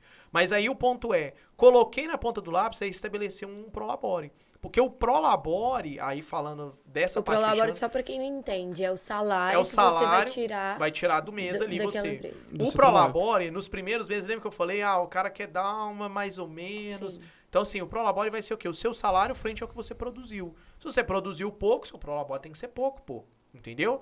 Agora, o que o Léo falou, é, o negócio é certo. Eu, eu plantei essa semente na cabeça desses clientes meus aí que eu falei com vocês, até recente, que eles também aconteceram isso. Tiveram um imprevisto, ia lá na conta pessoa física, eles aportavam dinheiro. Na, nos termos contábeis, a gente chama de integralização de capital. É como se você, sócia, né, o Marco sócio, viu que o negócio dele tá precisando de grana, em vez de recorrer ao mercado, pegar empréstimo e tudo, e falou: "Ah, não, eu, Marcos, pessoa Tira do meu física, bolso. eu tenho uma grana guardada, não vou usá-la. Posso emprestá-la para a empresa, entendeu? Marcos Escultato Limitada e tal, e depois ela me paga dentro do fluxo dela. Ele não estava disposto, a empresa não estava disposta a pagar um juros, paga para ele, entendeu? Uhum. Se ele tiver caixa, lógico. Só que assim, é, o ideal é que a empresa consiga pagar suas contas, tenha liquidez e tenha, vamos falar assim, solidez o que vai fazer dali para frente. Inclusive de assumir uma parcela mensal, entendeu? Para que isso tudo aconteça, tem que ter a conta em dia. Para que isso tudo aconteça, precisa ter reserva de emergência. Para que isso, sei lá, quero comprar uma câmera foda, igual a gente tá vendo aqui. Entendeu? Quanto for uma câmera? Ah, 5 mil, 10 mil, 15 mil. Marquinhos falou de uma câmera aí pra, da Sony lançamento, sei lá, com câmera e lente, 75 mil reais. Puta. Quem trabalha na área, quem precisa disso aí, vai investir nesse valor. Eu, Marcelo, não entendo da área, eu acho caro. Quem entende já fala, puta, é um negócio top, que eu vou fazer um trabalho top, Vale vou vender mais caro esse bagulho, entendeu? Então tem a estratégia por trás. Por isso que eu não falo que o trabalho do outro é caro. Eu tenho que entender se o meu bolso tem condição de pagar. Mas aí, fechando essa parte, é a empresa precisa ter solidez. Por quê? Agora vamos pensar na forma básica. Se eu estou trabalhando numa empresa CLT, vocês há de concordar comigo que se a empresa tá com problema financeiro ou não, lógico, você faz parte do time da empresa, certo? Mas o que que você quer no final do mês, depois de 30 dias trabalhado? Dinheiro. grana na conta, entendeu? Se você não entra o seu dinheiro, o que você vai ficar? Vai ficar puto. Não vai representar a camisa da empresa mais, vai começar isso. Aí me começar- contrata, por favor. Aí o cara vai querer dar uma pra trás e tudo mais. Ou seja, tá? Você precisa receber para aquilo ali. O mesmo vale para o empreendedor. Você não está se valorizando quando você não coloca um Prolabore certo. E o Prolabore certo é legal porque, primeiro, facilita o cara na hora da produção dele. Ele tem que saber o quantos clientes, tatuagens, no caso de Uhum. vocês, né? Eu tenho que produzir no mês para fazer aquele mínimo para mim. Pô, Marcelão, mas não dá, cara. Tenta, igual eu falei, gente, esquece a síndrome da empresa grande. Pega ali, faz uma tatuagem, ó, faz uma tatuagem, faz uma quantidade de tatuagens. que Faz uma seja, tatuagem, talvez, gente. Faz várias Faz tatuagens. várias É, Faz- interessante pra Faz pagar. uma tatuagem, É, né? Que, fa É, que faz pague- uma tatuagem. que pague, talvez, o custo fixo mensal, variável, e talvez te dê o poder de poupança e o seu prolabore. Top, entendeu? Aí fechou a conta. Sobrou um pouquinho, o que, que tem que ficar no final do mês? Zero. Tem que ficar zero reais no saldo da conta positivo. Por que zero reais? Porque você aplicou uma parte, tava guardadinho, beleza. Tesourão Selic, sem estresse. A outra parte você pagou as contas e foi alimentando. Daqui a pouco você tem 12 meses aí de salário pago do seu prolabore, ó que legal. Tem as contas pagas de um ano e você pode até, quem sabe, investir num maquinário mais top do Marquinhos, igual ele fez. Exatamente, galera. Queria pedir desculpa aí, que deu uma travadinha nas câmeras ali. Ah, Obrigada é, quem tranquilo. avisou, pessoal. a galera Ah, tinha, entendi. tinha Top. falado no chat. Mas o áudio Boa. tava funcionando funcionando normal, normal. tava rodando Tava normal, mas tinha escutar. dado um- uma travadinha nas É, a câmeras gente ali. aqui nos bastidores não vê, né? É, não, mas é normal, o Will me comunicou ali, eu fui ali pra Boa. dar um help pra ele ali. Top. É normal, Boa, boa. ao vivo, né, acontece essas coisas. Como diria o Faustão, se É. vê nos 30. Se vira nos 30. Aproveitando aí a deixa pra poder agradecer aqui os nossos patrocinadores aí, que estão aqui com a gente. Deu aí de novo? Travou de novo? Eu acho que é porque a gente estendeu o nosso tempo, né? Que o podcast ele tem programação pra durar uma hora e meia. Já se passaram A culpa duas é horas e tanto. Deixa eu só ver se eu. Pode continuando aí. Tranquilo. Deixa E É pro, ah, Eita! Deu ruim no áudio aqui. Pra agradecer os patrocinadores, preciso da imagem. Então vou ler alguns comentários. Uhum. Pô, pô, legal. Mas enquanto você vai pegando o comentário aí, aí é fechando a parte da pessoa física. Terminou essa parte de pagar o seu próprio salário, aí, gente, tem algumas. Eu vou falar quatro etapas, vamos falar assim, simples. Primeiro, entender suas finanças do dia a dia pessoal. Então, sei quanto que a empresa ganha, fatura, quanto que ela me paga de salário, não coloca um pagamento muito alto, porque as suas contas, pessoas físicas, têm que estar equilibradas também. Não, aí, agora, usando uma coisa que eu observo muito. Daquela porta ali pra fora, se eu sair, o Marcelo não é. Marcelo, pessoa jurídica aqui, o Marquinho não é isso, né? E pessoa física ali. Entendeu? É a mesma coisa, é tudo junto e misturado. Então, colocar um negócio equilibrado. Colocou, se- é, entenda, separa talvez em mais de uma conta. Se você não sabe usar cartão de crédito, não usa. Ah, não, mas eu queria concentrar tudo no cartão, eu tenho controle. Então, top, beleza. O cartão pode ser o seu melhor amigo ou o seu pior inimigo, entendeu? Então, entenda dele. Terceiro ponto, colocou na ponta do lápis, separa uma grana para investimento em educação. Ninguém é dono da razão, entendeu? Você tem que ter uma grana para você reinvestir em você e esse conhecimento vai te gerar talvez mais receita, né? E o último passo, você separar projetos, entendeu? Projeto qual? Uma aposentadoria, trocar um carro, andar numa BM. Quer andar de BM? Pô, top, eu sou super a favor. Ah, quero ficar rico, um milionário. Top, eu também quero que você fique Bora rico. pra cima. Bora pra cima, mas tem que fazer por onde? Aí agora chega na parte boa de investir. Primeiro passo que eu falo para as pessoas que querem realmente investir, invista primeiro em conhecimento, tá? Esse é o ponto base. Por quê? Eu não falo nem em, em reserva de emergência antes de você pelo menos conhecer um pouquinho e saber o que que é. Porque querendo ou não, ó, por exemplo, a nossa legislação hoje está mudando. Pô, jogos de azar hoje são foram legalizados aqui no Brasil. E por que eu tô falando nesse ponto? Falar, pô, uma coisa nada a ver com a outra. Antigamente a gente tinha muita pirâmide financeira. E com a legalização de jogos de azar, pode ser que venha aumentar um pouco. Por quê? O brasileiro gosta de usar justificativas, entre outras, para poder passar um pouco a perna. E quando você realmente não conhece nada de mercado financeiro, realmente nada de finanças, você tende a ir para outros caminhos que te ofereçam valores a mais. Então, gente, ó, tudo que garante retorno é mentira, tá? Não existe esse garante, porque você não controla o mercado. Você não tem como garantir uma rentabilidade para aquele cliente. Pelo contrário. Então, é, eu falo que é em, em- conhecimento, invista em conhecimento. Investiu em conhecimento, sabe um pouquinho, pô, então já dá para mim conseguir construir minha, minha, meu fundo de reserva ali mais tranquilo, aplicando um tesouro direto, uma renda fixa para ficar mais tranquilo ali, igual o Marcelão falou em questão da empresa. Você vai fazer o mesmo, isso é básico, tá?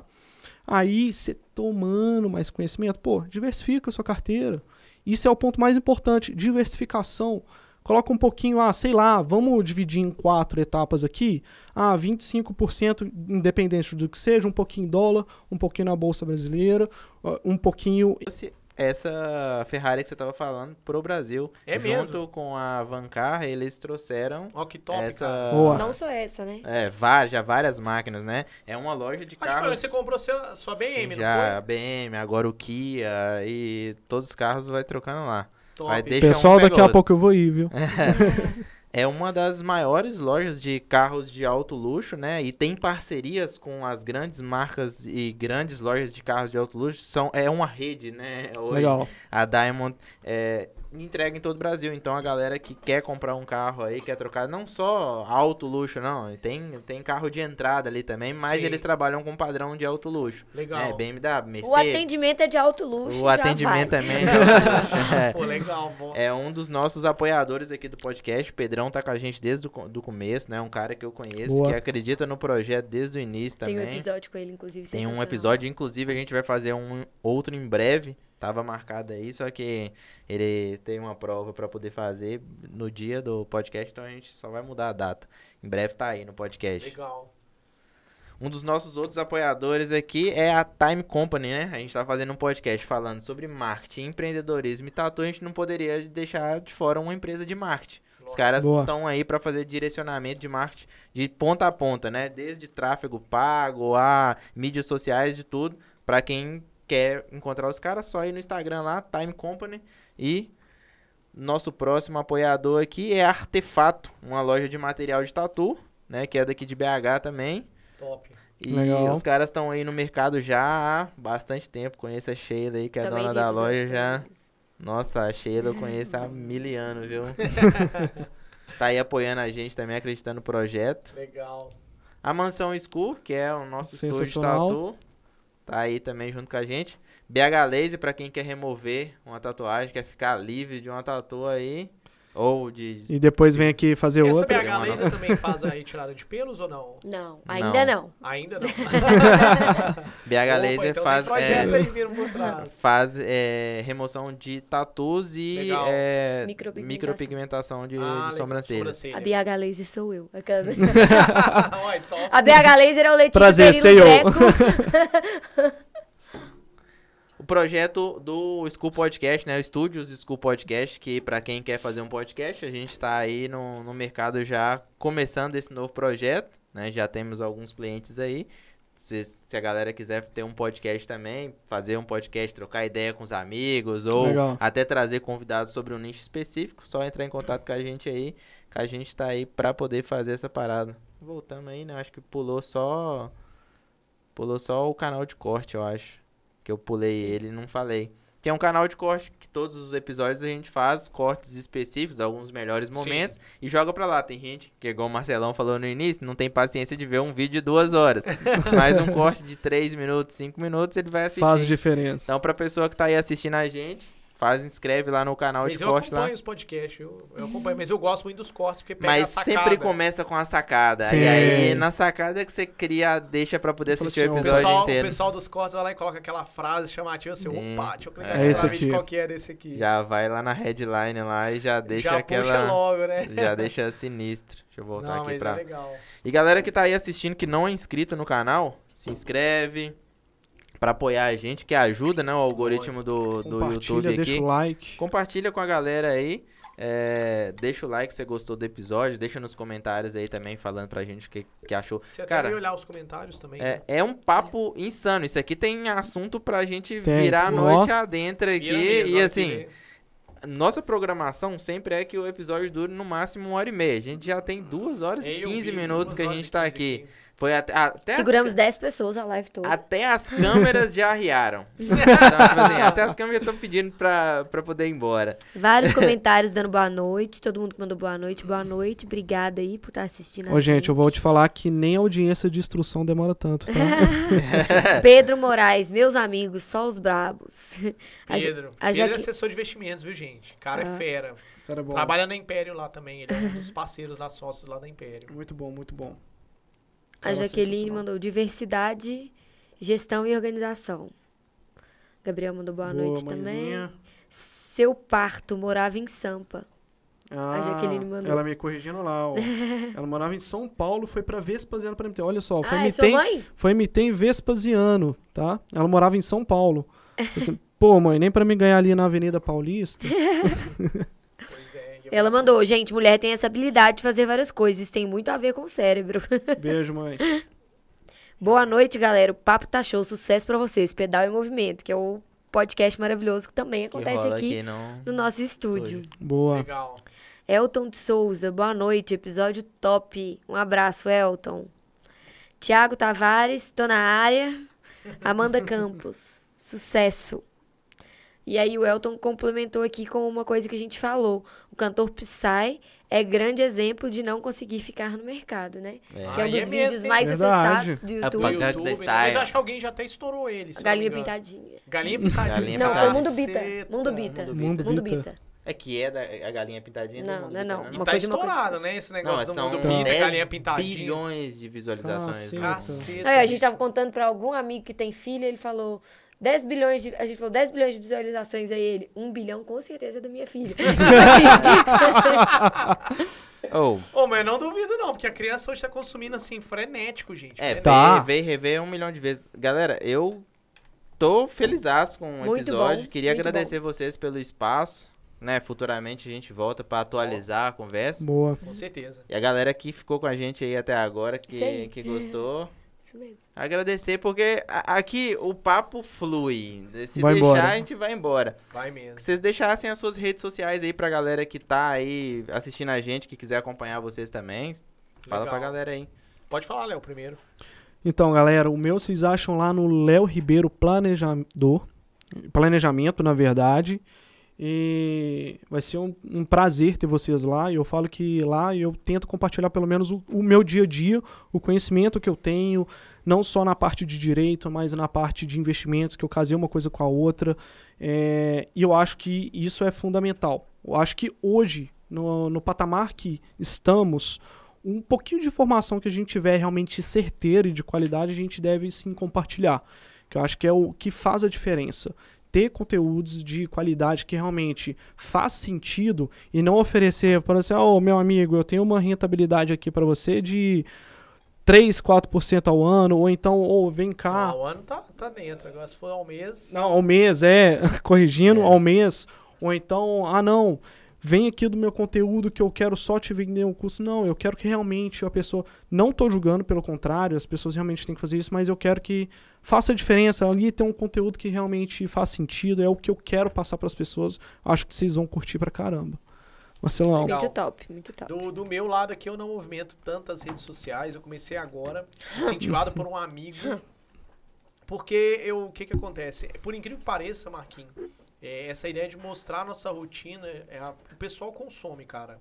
Eu imaginava que não, eu comecei a ver uns números que Ele também com- imaginava que não. Também. É, eu comecei a falar assim, cara, não é possível. não me Aí um cliente meu é recente, eu conversei, tive uma reunião com ele sexta-feira, é, a gente se encontrou no Shopping Boulevard. Ele tá indo viajar também, é, tipo assim, trabalha na área como empreendedor e tudo mais, e tá indo embora para outro país para trabalhar, tentar uma oportunidade top aí. E aí o que, que acontece?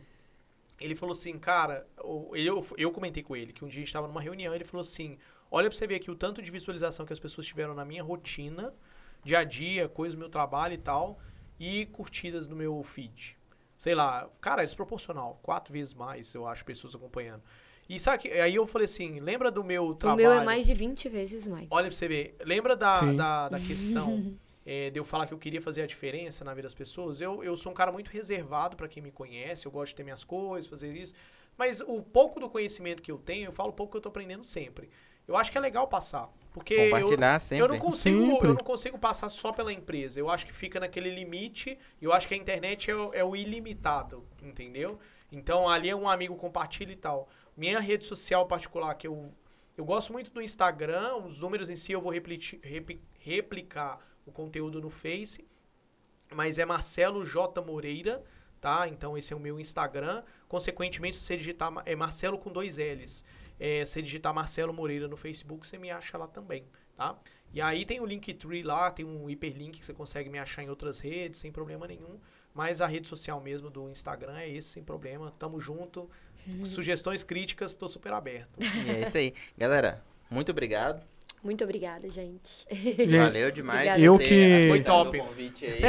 Marquinhos, na verdade, eu acho que eu que tenho que agradecer pela eu oportunidade, por, por trazer a gente aqui realmente pra gente conseguir fomentar mais informação, mais sabedoria, apresentar pra todo mundo. Gente, obrigado por ter participado.